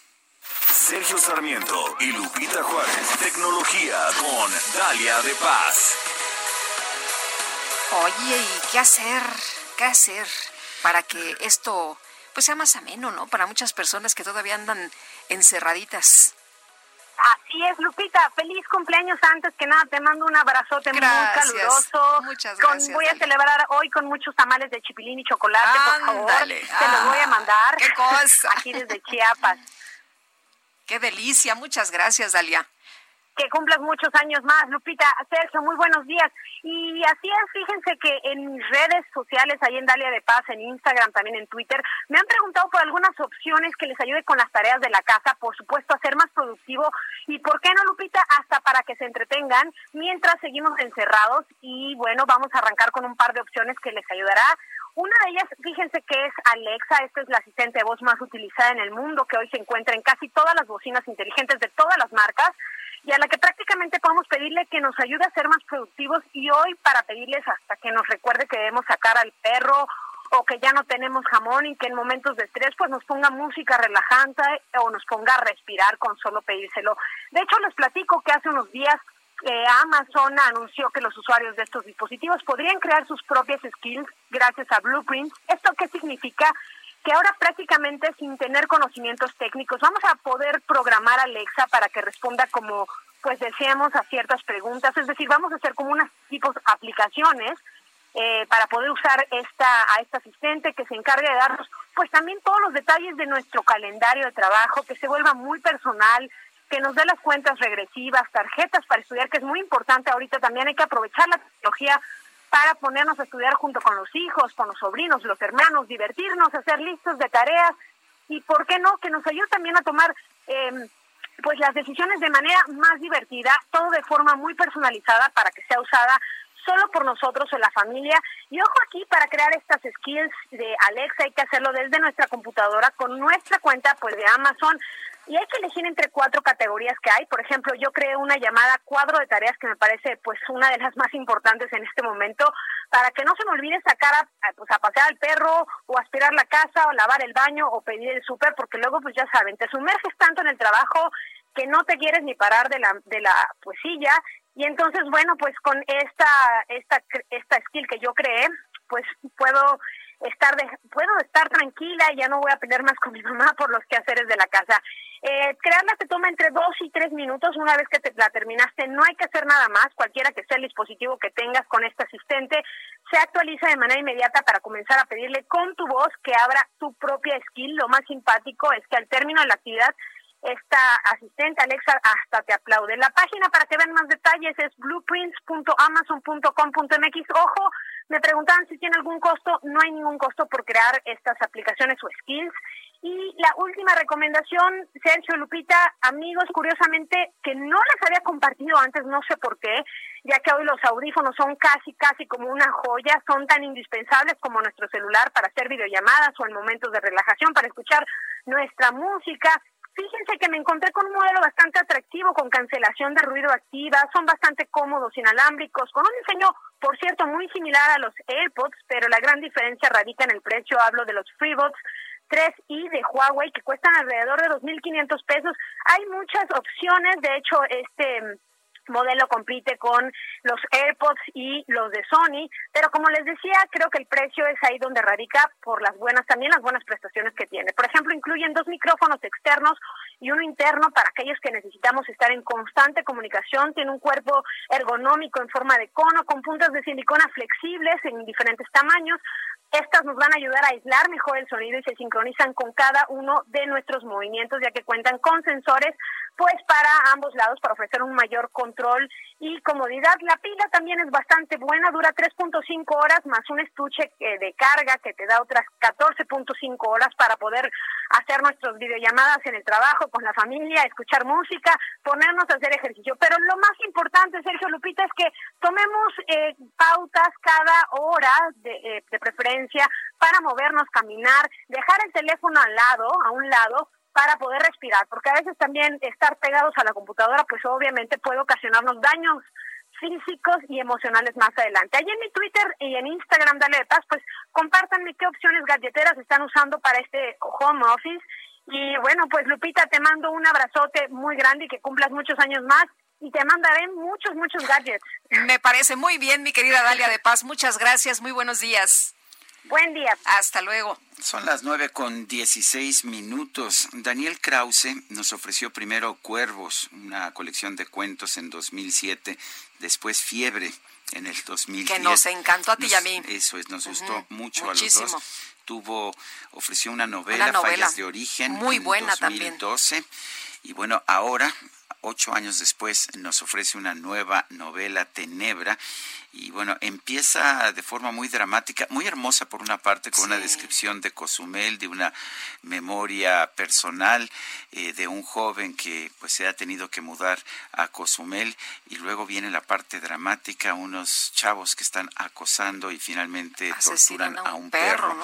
eh, así empieza una novela tenebra que de hecho nos... Uh, nos, nos lleva por el camino de lo que es y ha sido la política mexicana. Daniel Krause, gracias por tomar nuestra llamada. Hombre, encantado, Sergio, gracias a ustedes por, por, por el tiempo. Estoy muy contento de poder estar aquí con ustedes platicando de, de, mi nueva novela, de Tenebra. Bueno, Tenebra, bueno, para empezar, eh, empieza como una, en, en, la empecé a leer y es como una cosa muy personal y después nos metes ya en, un, en una trama, una trama de política, de traiciones, de sexo. Cuéntanos, eh, no, no tienes que contarnos la trama de la novela, pero ¿cómo fue, cómo fue construyéndose esta novela, que además publicas ocho años después de tu primera novela? Pues eh, hace, eh, yo la última vez que publiqué eh, fue eh, Fallas de Origen, una novela que publiqué hace, hace ocho años. Y Sí, bueno, Daniel, sí, te escuchamos, sí. te escuchamos muy bien. Perdón, es que hay como, hay, hay interferencia. Sí, Disculpe. nosotros sí te este, escuchamos, sí. Uh -huh. les, les decía, bueno. Sí, te, escuchamos muy bien nosotros. Bueno. Sí, parece que él no nos Oye, escucha. Yo le, leímos eh, de Fiebre, que les recomendamos mucho a nuestros amigos del auditorio. Son cuentos, están sensacionales. ¿eh? No, ah, porque a veces que lees muchos cuentos dices, bueno, ese estaba mejor que el otro. Aquí todos están buenísimos. Bueno, parece, vamos a ver si ya nos escucha bien. Nosotros nunca lo dejamos de escuchar. Daniel Krause, nosotros sí te hemos estado escuchando bien. Adelante. Gracias, Sergio. Eh, pues nada, les, les, les decía que, bueno, hace ocho años que publiqué mi mi último libro, eh, decidí tomarme un tiempo y hace, hace seis años en una conversación eh, con, con amigos y conocidos, uno que había eh, trabajado hace tiempo con un famoso político mexicano que mantendré el anonimato, me contó algunas historias de lo que ocurría, digamos, en las oficinas de, de, este político priista y pues bueno, las historias que me contó me pusieron los pelos de punta, me, me indignaron y a partir de ahí empezó a salir la idea de los personajes que acabarían siendo los personajes de Tenebra, que es mi nueva novela de la que estamos hablando hoy. ¿Cualquier parecido con la realidad es mera coincidencia? Eh, pues en este caso no es coincidencia. La verdad es que eh, los personajes de Tenebra y mucho de la trama está sacado justo de esta investigación que les platico, en la que me entrevisté con funcionarios, exfuncionarios, reporteros, periodistas, políticos y demás, pescando, digamos, historias de la vida real para contar en la novela, digamos, no la política que vemos en las primeras planas de los periódicos, sino la política, lo que ocurre tras bambalinas, en los oscurito. Pero se digamos, parece mucho, ¿no? Tenebra. Se parece mucho, sobornos, no. poder, uso de las personas. Se parece mucho, pero sí quiero creer, digamos, que la novela llevará al lector a un área de la política que quizás desconozca. Creo que eso puede, puede serle interesante a, a, a quien, a quien compre y lea Tenebra. El, uh, te, o sea, tú nunca te has involucrado en política, nunca has hecho, digamos, comentarios políticos. Eh, eh, ¿Por qué hacer de la política la protagonista de Tenebra? Pues es una muy buena pregunta, Sergio. La, realidad es que eh, la política es un tema que me escogió a mí. A mí, francamente, yo no soy politólogo. A mí no es que me interese la política, como te dije, que aparece en las primeras planas de los periódicos. No creas que sigo la política día a día. Me gustaba la política como un pretexto, como un vehículo para hablar de los usos, los abusos, de los poderosos, de la gente con dinero en la Ciudad de México.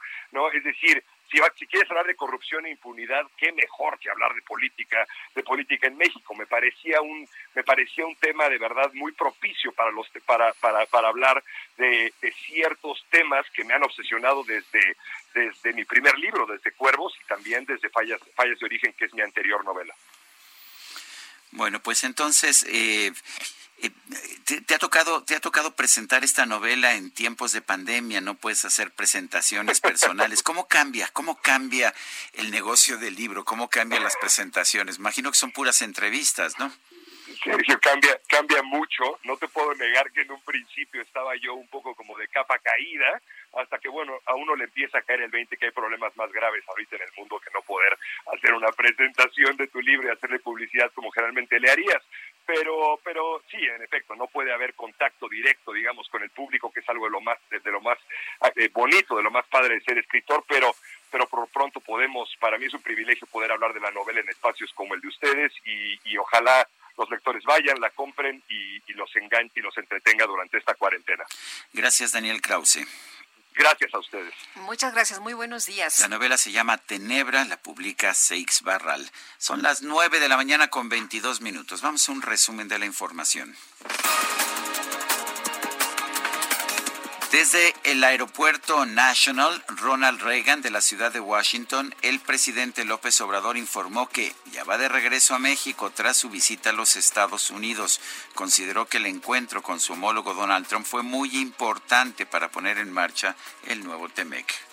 Fue una visita con poco tiempo, pero muy intensa y considero muy importante para los tres países de América del Norte, Canadá, Estados Unidos y México, porque se echó a andar los hechos, el nuevo tratado comercial y esto va a significar inversiones para la región, empresas, trabajo, bienestar para nuestros pueblos. Vamos ya a la Ciudad de México, vamos a hacer escala en Miami, pero eh, estamos bien y de buenas.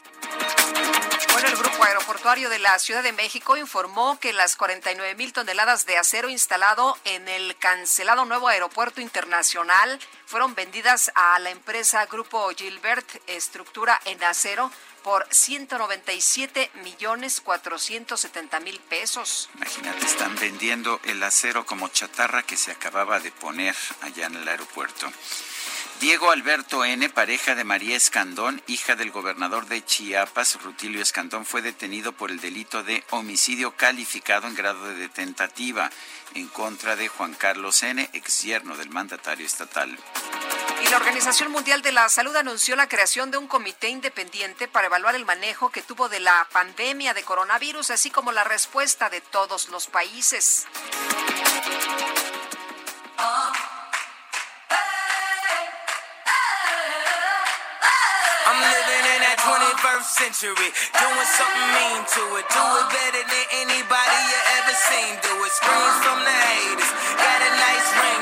¿Y ahora qué pasó?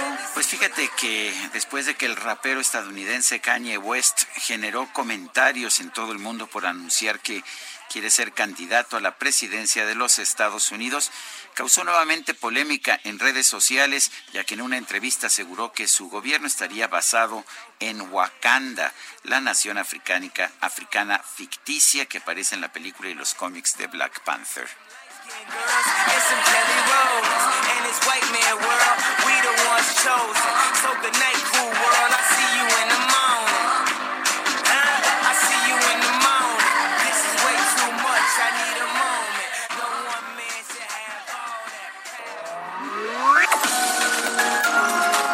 Sarmiento y Lupita Juárez quieren conocer tu opinión, tus comentarios o simplemente envía un saludo para ser más cálida esta mañana.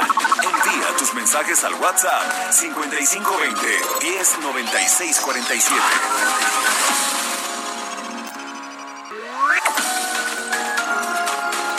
Continuamos con Sergio Sarmiento y Lupita Juárez por El Heraldo Radio.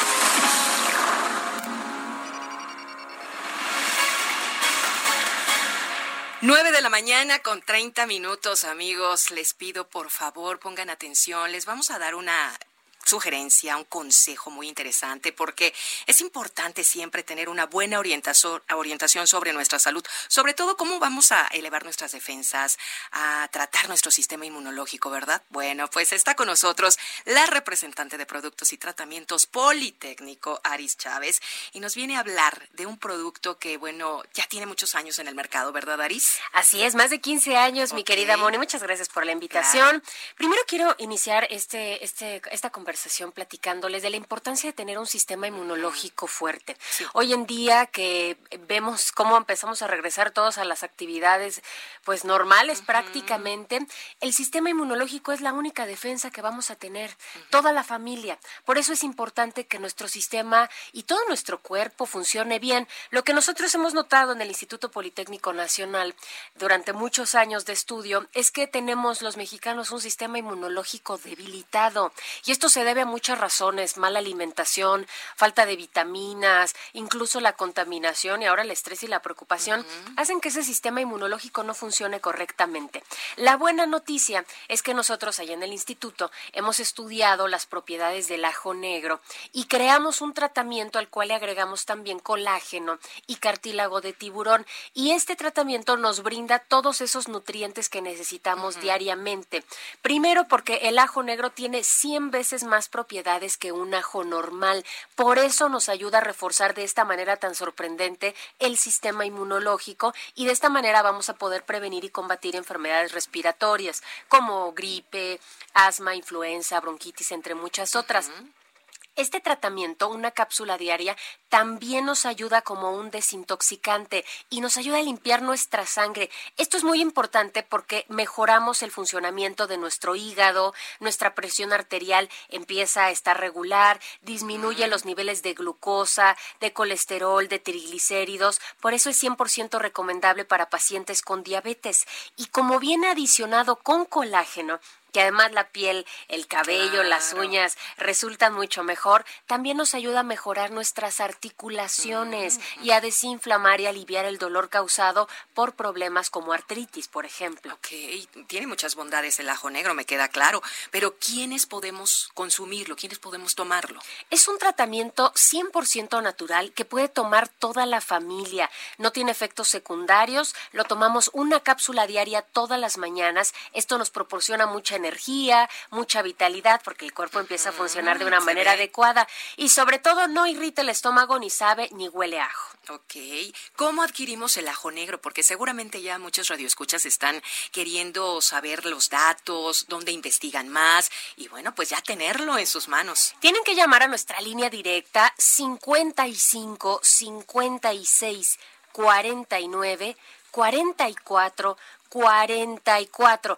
Hoy tenemos una promoción muy especial para que lo adquieran ahorita mismo. Es un paquete de un año en el que únicamente van a pagar 1,800 pesos. Pero la buena noticia es que si llaman en este momento, les vamos a regalar otro año adicional y además completamente gratis, mi querida Moni, una careta de protección facial transparente que estamos usando diariamente. Tiene duración de tres meses, una mascarilla N95 que es lavable y además un gel antibacterial que tiene un grado clínico de 70% de alcohol, que es el efectivo contra los virus y las bacterias. Tiene que llamar en este momento para apartarlo, amigo. 55 56 49 44 44 55 56 49 44 44 solo es válida por este momento, así que a llamar. Y excelente la oferta que nos acabas de dar, 55 56 49 44 44. Así es que amigos, marquen en este momento, hagan su pedido porque la salud no puede esperar. Aris, gracias. Gracias a ustedes. Muy buenos días y continuamos con Sergio y Lupita.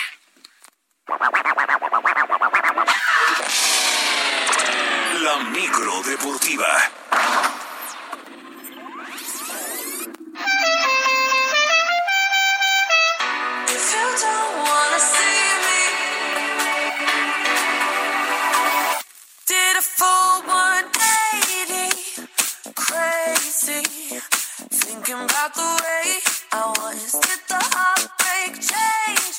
Ah, cómo se ve que andaba influido por la visita a Washington a los Estados Unidos del presidente López Obrador. Mira la música que está escuchando Julio Romero, Guadalupe. Julio Romero, adelante, ¿qué nos tienes esta mañana? Muchas gracias, Sergio Lupita, amigos del auditorio. No, y con el intercambio ahí, debates en el los dos hablando. ¿Eh? ¿Qué tal? ¿Qué te pareció? Del, béisbol, el, el, ahí los, los dos mandatarios hablando hablando de béisbol. Desgraciadamente, le queda lejos luego de la filosofía del béisbol, pero bueno, eh, chistes que ahí se, se intercambiaron. Oye, antes que nada, Lupita, muchas felicidades. Muchas, muchas, felicidades. Gracias, mi querido Julio. Eh, sabes lo que te quiero, sabes lo que te estimo, lo que te admiro. Así es que la distancia no es impedimento para desearte lo mejor, que sean muchísimos años más, por supuesto, llenos de llenos de salud y todas las cosas buenas que mereces. Te lo agradezco muchísimo. Te lo agradezco pues vámonos, vámonos, vámonos con la información deportiva. El día de hoy el atacante Irving el Chucky Lozano volvió a marcar gol en el triunfo del Nápoles 2 a 1 sobre el Génova fecha 31 de la Serie A allá en el fútbol de Italia. El mexicano entró de cambio al 64 y al 66, dos minutitos después, marcó el tanto del triunfo. Con el resultado, el Nápoles llega a 51 puntos, se ubica en el quinto lugar de la clasificación, todavía lejos de puestos de Champions. En Inglaterra, en tiempo de compensación, el Sheffield United se impuso uno por cero al Wolverhampton y el atacante Raúl Jiménez se volvió a ir en blanco, tercer juego consecutivo que no marca eh, Raúl Jiménez, se disputó la fecha 34 allá en la Premier. El Barcelona se impuso uno por cero al español en el clásico catalán con anotación de Luis Suárez. Con este resultado, pues el español perdió ya la categoría, mientras que los azulgranas se colocaron de manera provisional a un punto del líder Real Madrid, que el día de mañana se estará midiendo al Alavés en la fecha 35. Así las cosas con el balompié internacional. Aquí en nuestro país se concluyó la segunda jornada de la Copa por México, este torneo de pretemporada y Cruz Azul venció 1 por 0 a los Diablos Rojos del Toluca con tanto de Juan Escobar que marcó el gol del triunfo. Por cierto, debutó Alfredo Saldívar como nuevo portero de los Choriceros dejó a los Pumas y llegó al Toluca y debutó el día de ayer. Doblete de André Pierre Guignac y Tigres se impuso 2 por 0 a las Chivas Rayadas del Guadalajara. Pues así las cosas con esta Copa por México, torneo pretemporada. Por lo pronto, ya que tocamos el tema de Pumas, hay mucha, mucha tranquilidad tras la derrota y el empate que llevan en este torneo y su nuevo capitán, Andrés Siniestra, quiere aprovechar al máximo los duelos para llegar en buena forma al inicio de la campaña, que será el próximo 23 de julio, jueves 23 de julio, el primer duelo de la próxima campaña en el fútbol mexicano. Escuchamos a Andrés Siniestra, nuevo capitán de Pumas.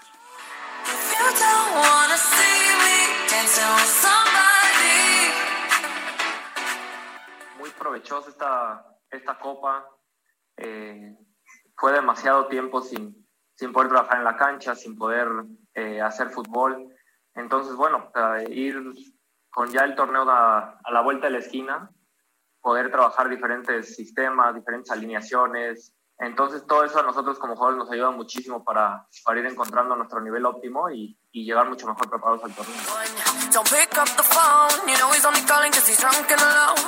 Las palabras de Andrés Siniestra, nuevo capitán de Pumas, y los torneos eh, de pretemporada sirven para eso. Justamente eh, los que parece que siguen, siguen en rachadismo son los de Cruz Azul.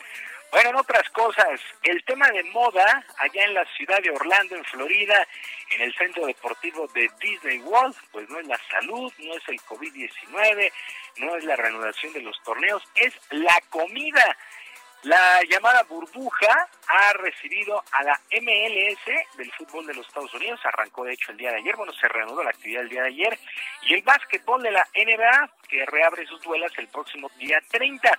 Varios de sus integrantes pues han mostrado en sus redes sociales cierta molestia y sarcasmo por los alimentos que les han servido.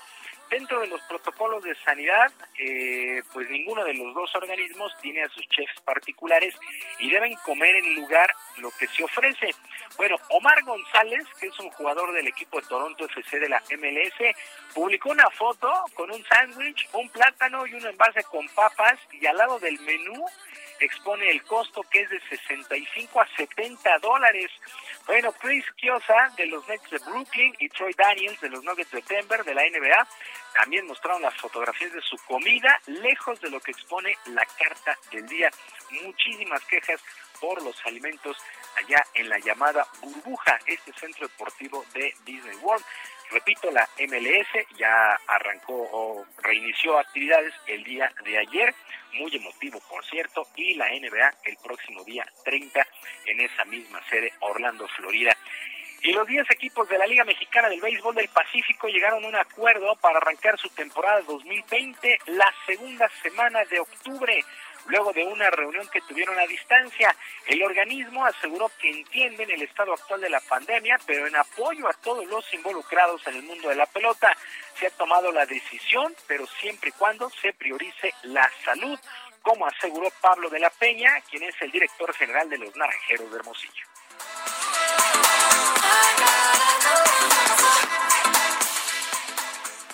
Sin embargo, nosotros tenemos que estar trabajando como si fuera a haber temporada normal. Sabemos que no va a ser así, sabemos que ya eh, el simple hecho, aunque nos den luz verde para abrir el día 11 de octubre, eh, con cierta cantidad de aficionados, con casi todos los aficionados, con lleno eh, total, aún así nosotros tenemos que estar trabajando siempre presente la salud, porque esto viene a cambiar no solamente una organización deportiva, viene a cambiar la vida de todo el mundo. No es ni siquiera hablar del Pacífico, es hablar de todo el mundo. En la segunda semana de octubre arranca la Liga Mexicana del Béisbol del Pacífico. Sergio Lupita, amigos del auditorio, la información deportiva este jueves. Julio Romero, gracias. Un abrazo, que tengan buen día. Gracias, igualmente.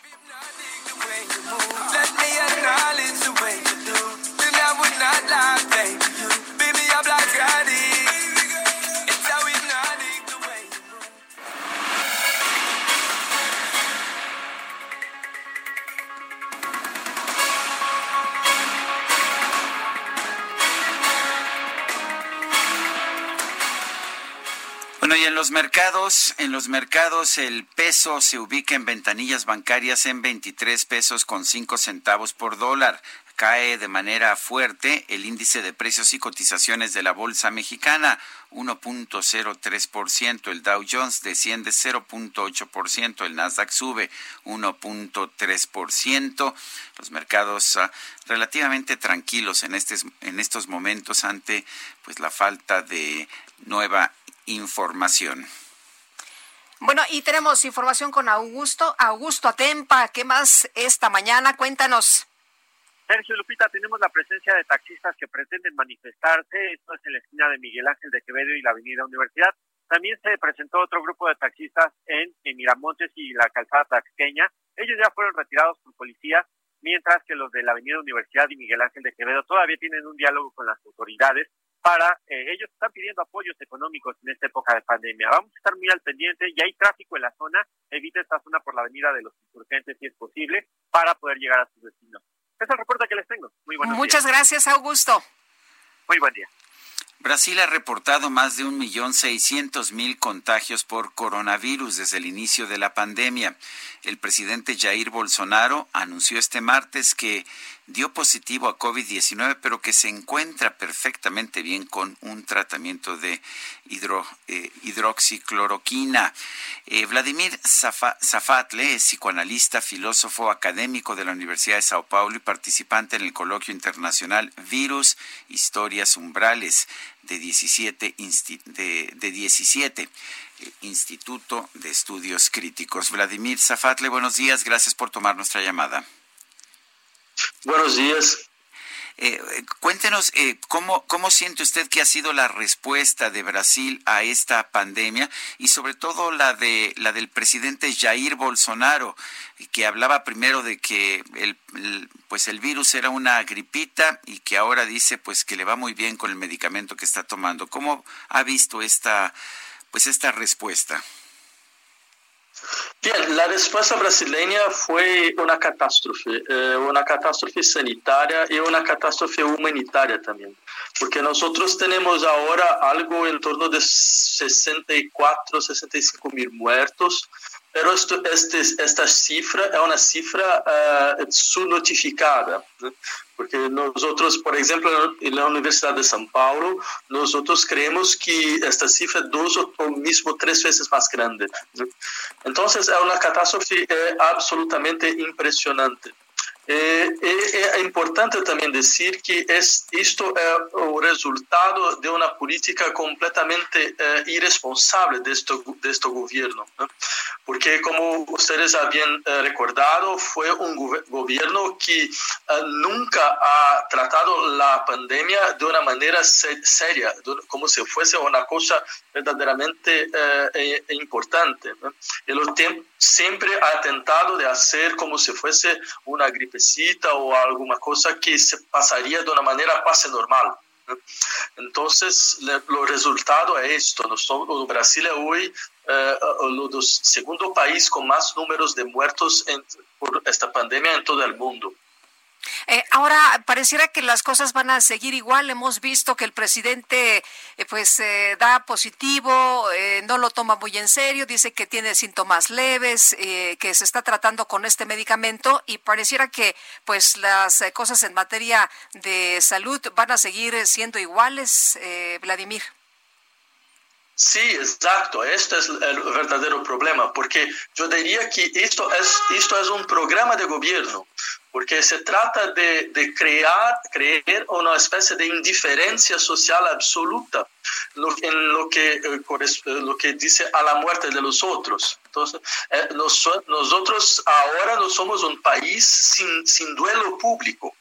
Hay muertos de muertos, de, 64 mil muertos, pero no hay un duelo público, no hay un presidente, por ejemplo, que hace esas cosas un poco hipócritas, pero, pero importantes de, de hablar en la tele, televisión, decir, nosotros estamos muy, muy eh, eh, chocados, muy, muy sensibles por, por, causa de nuestros conciudadanos y todas esas cosas. No, se trata de decir, esto es normal, eh, hay un, no, no, no debemos a, a parar eh, la economía, no debemos eh, cerrar las tiendas, debemos continuar la vida como si nada te, estaba, estuviese aconteciendo. El, eh, y sin embargo, esto no ha evitado que también la economía brasileña tenga un colapso económico, ¿no? Sí, nosotros nos, eso es el más gran colapso de la historia del Brasil porque eh, si, eh, nos tenemos, eh, nos creemos que uh, te, nos vamos a tener una de, decrecencia de 10% ¿no? en este año, lo que es una cosa totalmente catastrófica, absolutamente catastrófica.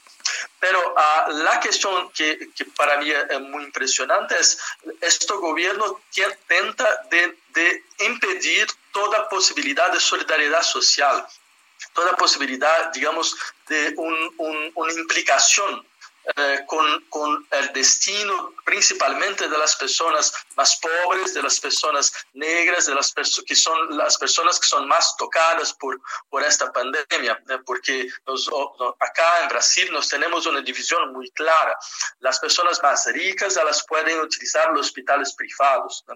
que tienen siempre espacio para tratamiento, pero las personas más pobres tienen que se contentar con los hospitales públicos que son totalmente eh, llenos ¿no? en situación absolutamente de catástrofe. ¿no? Eh, Vladimir, ¿qué es lo que sigue? ¿Qué es lo que ustedes están esperando entonces? ¿Que haya un mayor número de muertos y que esto siga así hasta que pues todo el mundo esté prácticamente contagiado? Sí, eh, es, es, la verdadera, eh, digamos, el verdadero plan del gobierno, porque nos creemos que nos vamos a tener 100, 150 mil muertos, lo que será la más, más grande eh, cantidad de muertos de la historia brasileña, ¿no? porque no hay guerras que, que se pasó en Brasil que nos tuvimos eh, una cantidad tan grande de muertos. Yo diría, el Brasil es hoy una especie de laboratorio mundial del neoliberalismo autoritario.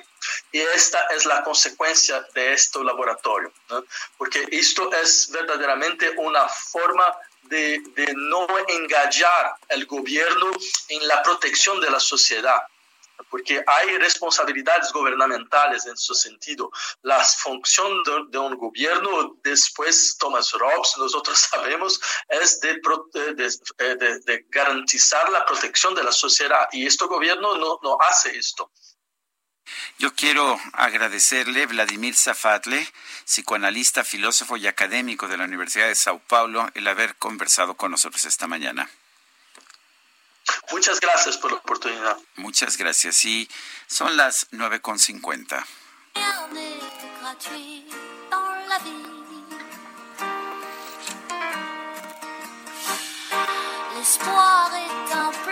Ay, el momento delicioso de este espacio con Ana Martorell. ¿Cómo estás? Buenos días. Buenos días, Lupita, Sergio. Pues hoy vamos a hablar del clásico jueves de una receta. Salen tres.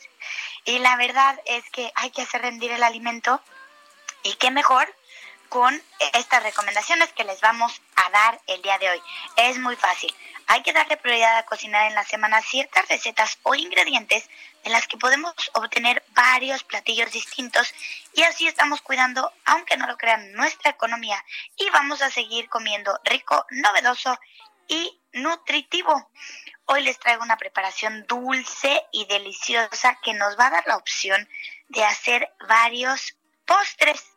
Es súper sencillo. Escuchen nada más. Necesitamos leche, cocoa y el endulzante de tu preferencia. A mí me gusta usar para este caso el azúcar mascabado. Simplemente hay que hervir la leche con el chocolate, batir con un molinillo estos de madera y endulzar. Podemos agregarle canela o algún otro eh, ingrediente que quieran ustedes. Y de aquí vamos a sacar tres recetas. ¿Listos? La número uno.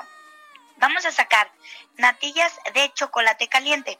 Simplemente a la leche con chocolate añádele unas yemas de huevo en la olla sin dejar de batir, un poco de harina y listo, se te convierte en natillas. Ojo, nunca dejen de batir con el globo para que no se les hagan grumos a la hora de espesarse. Dos, podemos hacer una gelatina caliente eh, de chocolate. Ya caliente ponemos la grenatina y la dejamos reposar hasta que enfríe y esta misma se haya hecho un poco eh, como un mousse y va a quedar buenísimo. Y bueno, un clásico pan francés con chocolate caliente. Mezclamos un huevo a nuestra preparación previa del chocolate eh, con leche y remojamos ahí un pan brioche. Después en un sartén con un poquito de mantequilla se lo ponemos al sartén, dejamos que se fría y este nos va a quedar un exquisito pan francés. Y pues bueno, estas son las recomendaciones de este jueves. Pues muy bien, mi querida Ana Martorell, gracias por estas recomendaciones y un fuerte abrazo. Igualmente. ¿Qué crees, Guadalupe? Se fue rapidísimo. ¿Ah, sí? Sí, y, me imagino que es para que dejarte festejar. ¿Ya tienes tu fiesta lista en Zoom? Me, dieron un pastel ah, protegido para COVID, mira. Ah, sí. Está, está desinfectado de Guadalajara. Bueno, pues se nos acabó el tiempo, Gracias, querido Sergio. Muchas felicidades. Tú y yo ya nos abrazamos así medio extraño. Pues como de nalguitas. Como sí, más bien. Creo que ese ha sido el abrazo oficial de hoy. Pues está mejor que la patada el codazo, ¿no? Pues me parece muy bien. tu cumpleaños, de verdad. Te quiero mucho. Saludos al Dun, que ya sabes que lo aprecio también. Qué bueno que está aquí tu sobrina Alexa para festejarte también. Pásala maravillosamente bien. Pero no se te olvida no, no. que mañana a las 7 de la mañana. Uy, o sea que no bebo demasiado. No bebas demasiado. No, no, no hagas escándalos. Mañana a las 7 de la mañana nos escuchamos nuevamente. Y hasta entonces, gracias de todo corazón levántate de mañana, mira que ya amaneció.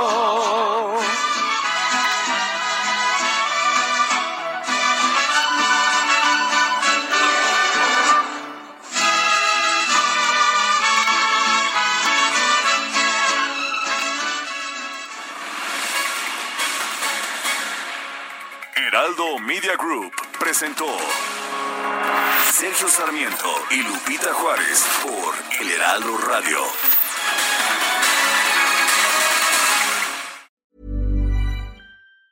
Tired of ads barging into your favorite news podcasts? Good news. Ad-free listening is available on Amazon Music for all the music plus top podcasts included with your Prime membership. Stay up to date on everything newsworthy by downloading the Amazon Music app for free or go to amazon.com slash news ad free. That's amazon.com slash news ad free to catch up on the latest episodes without the ads.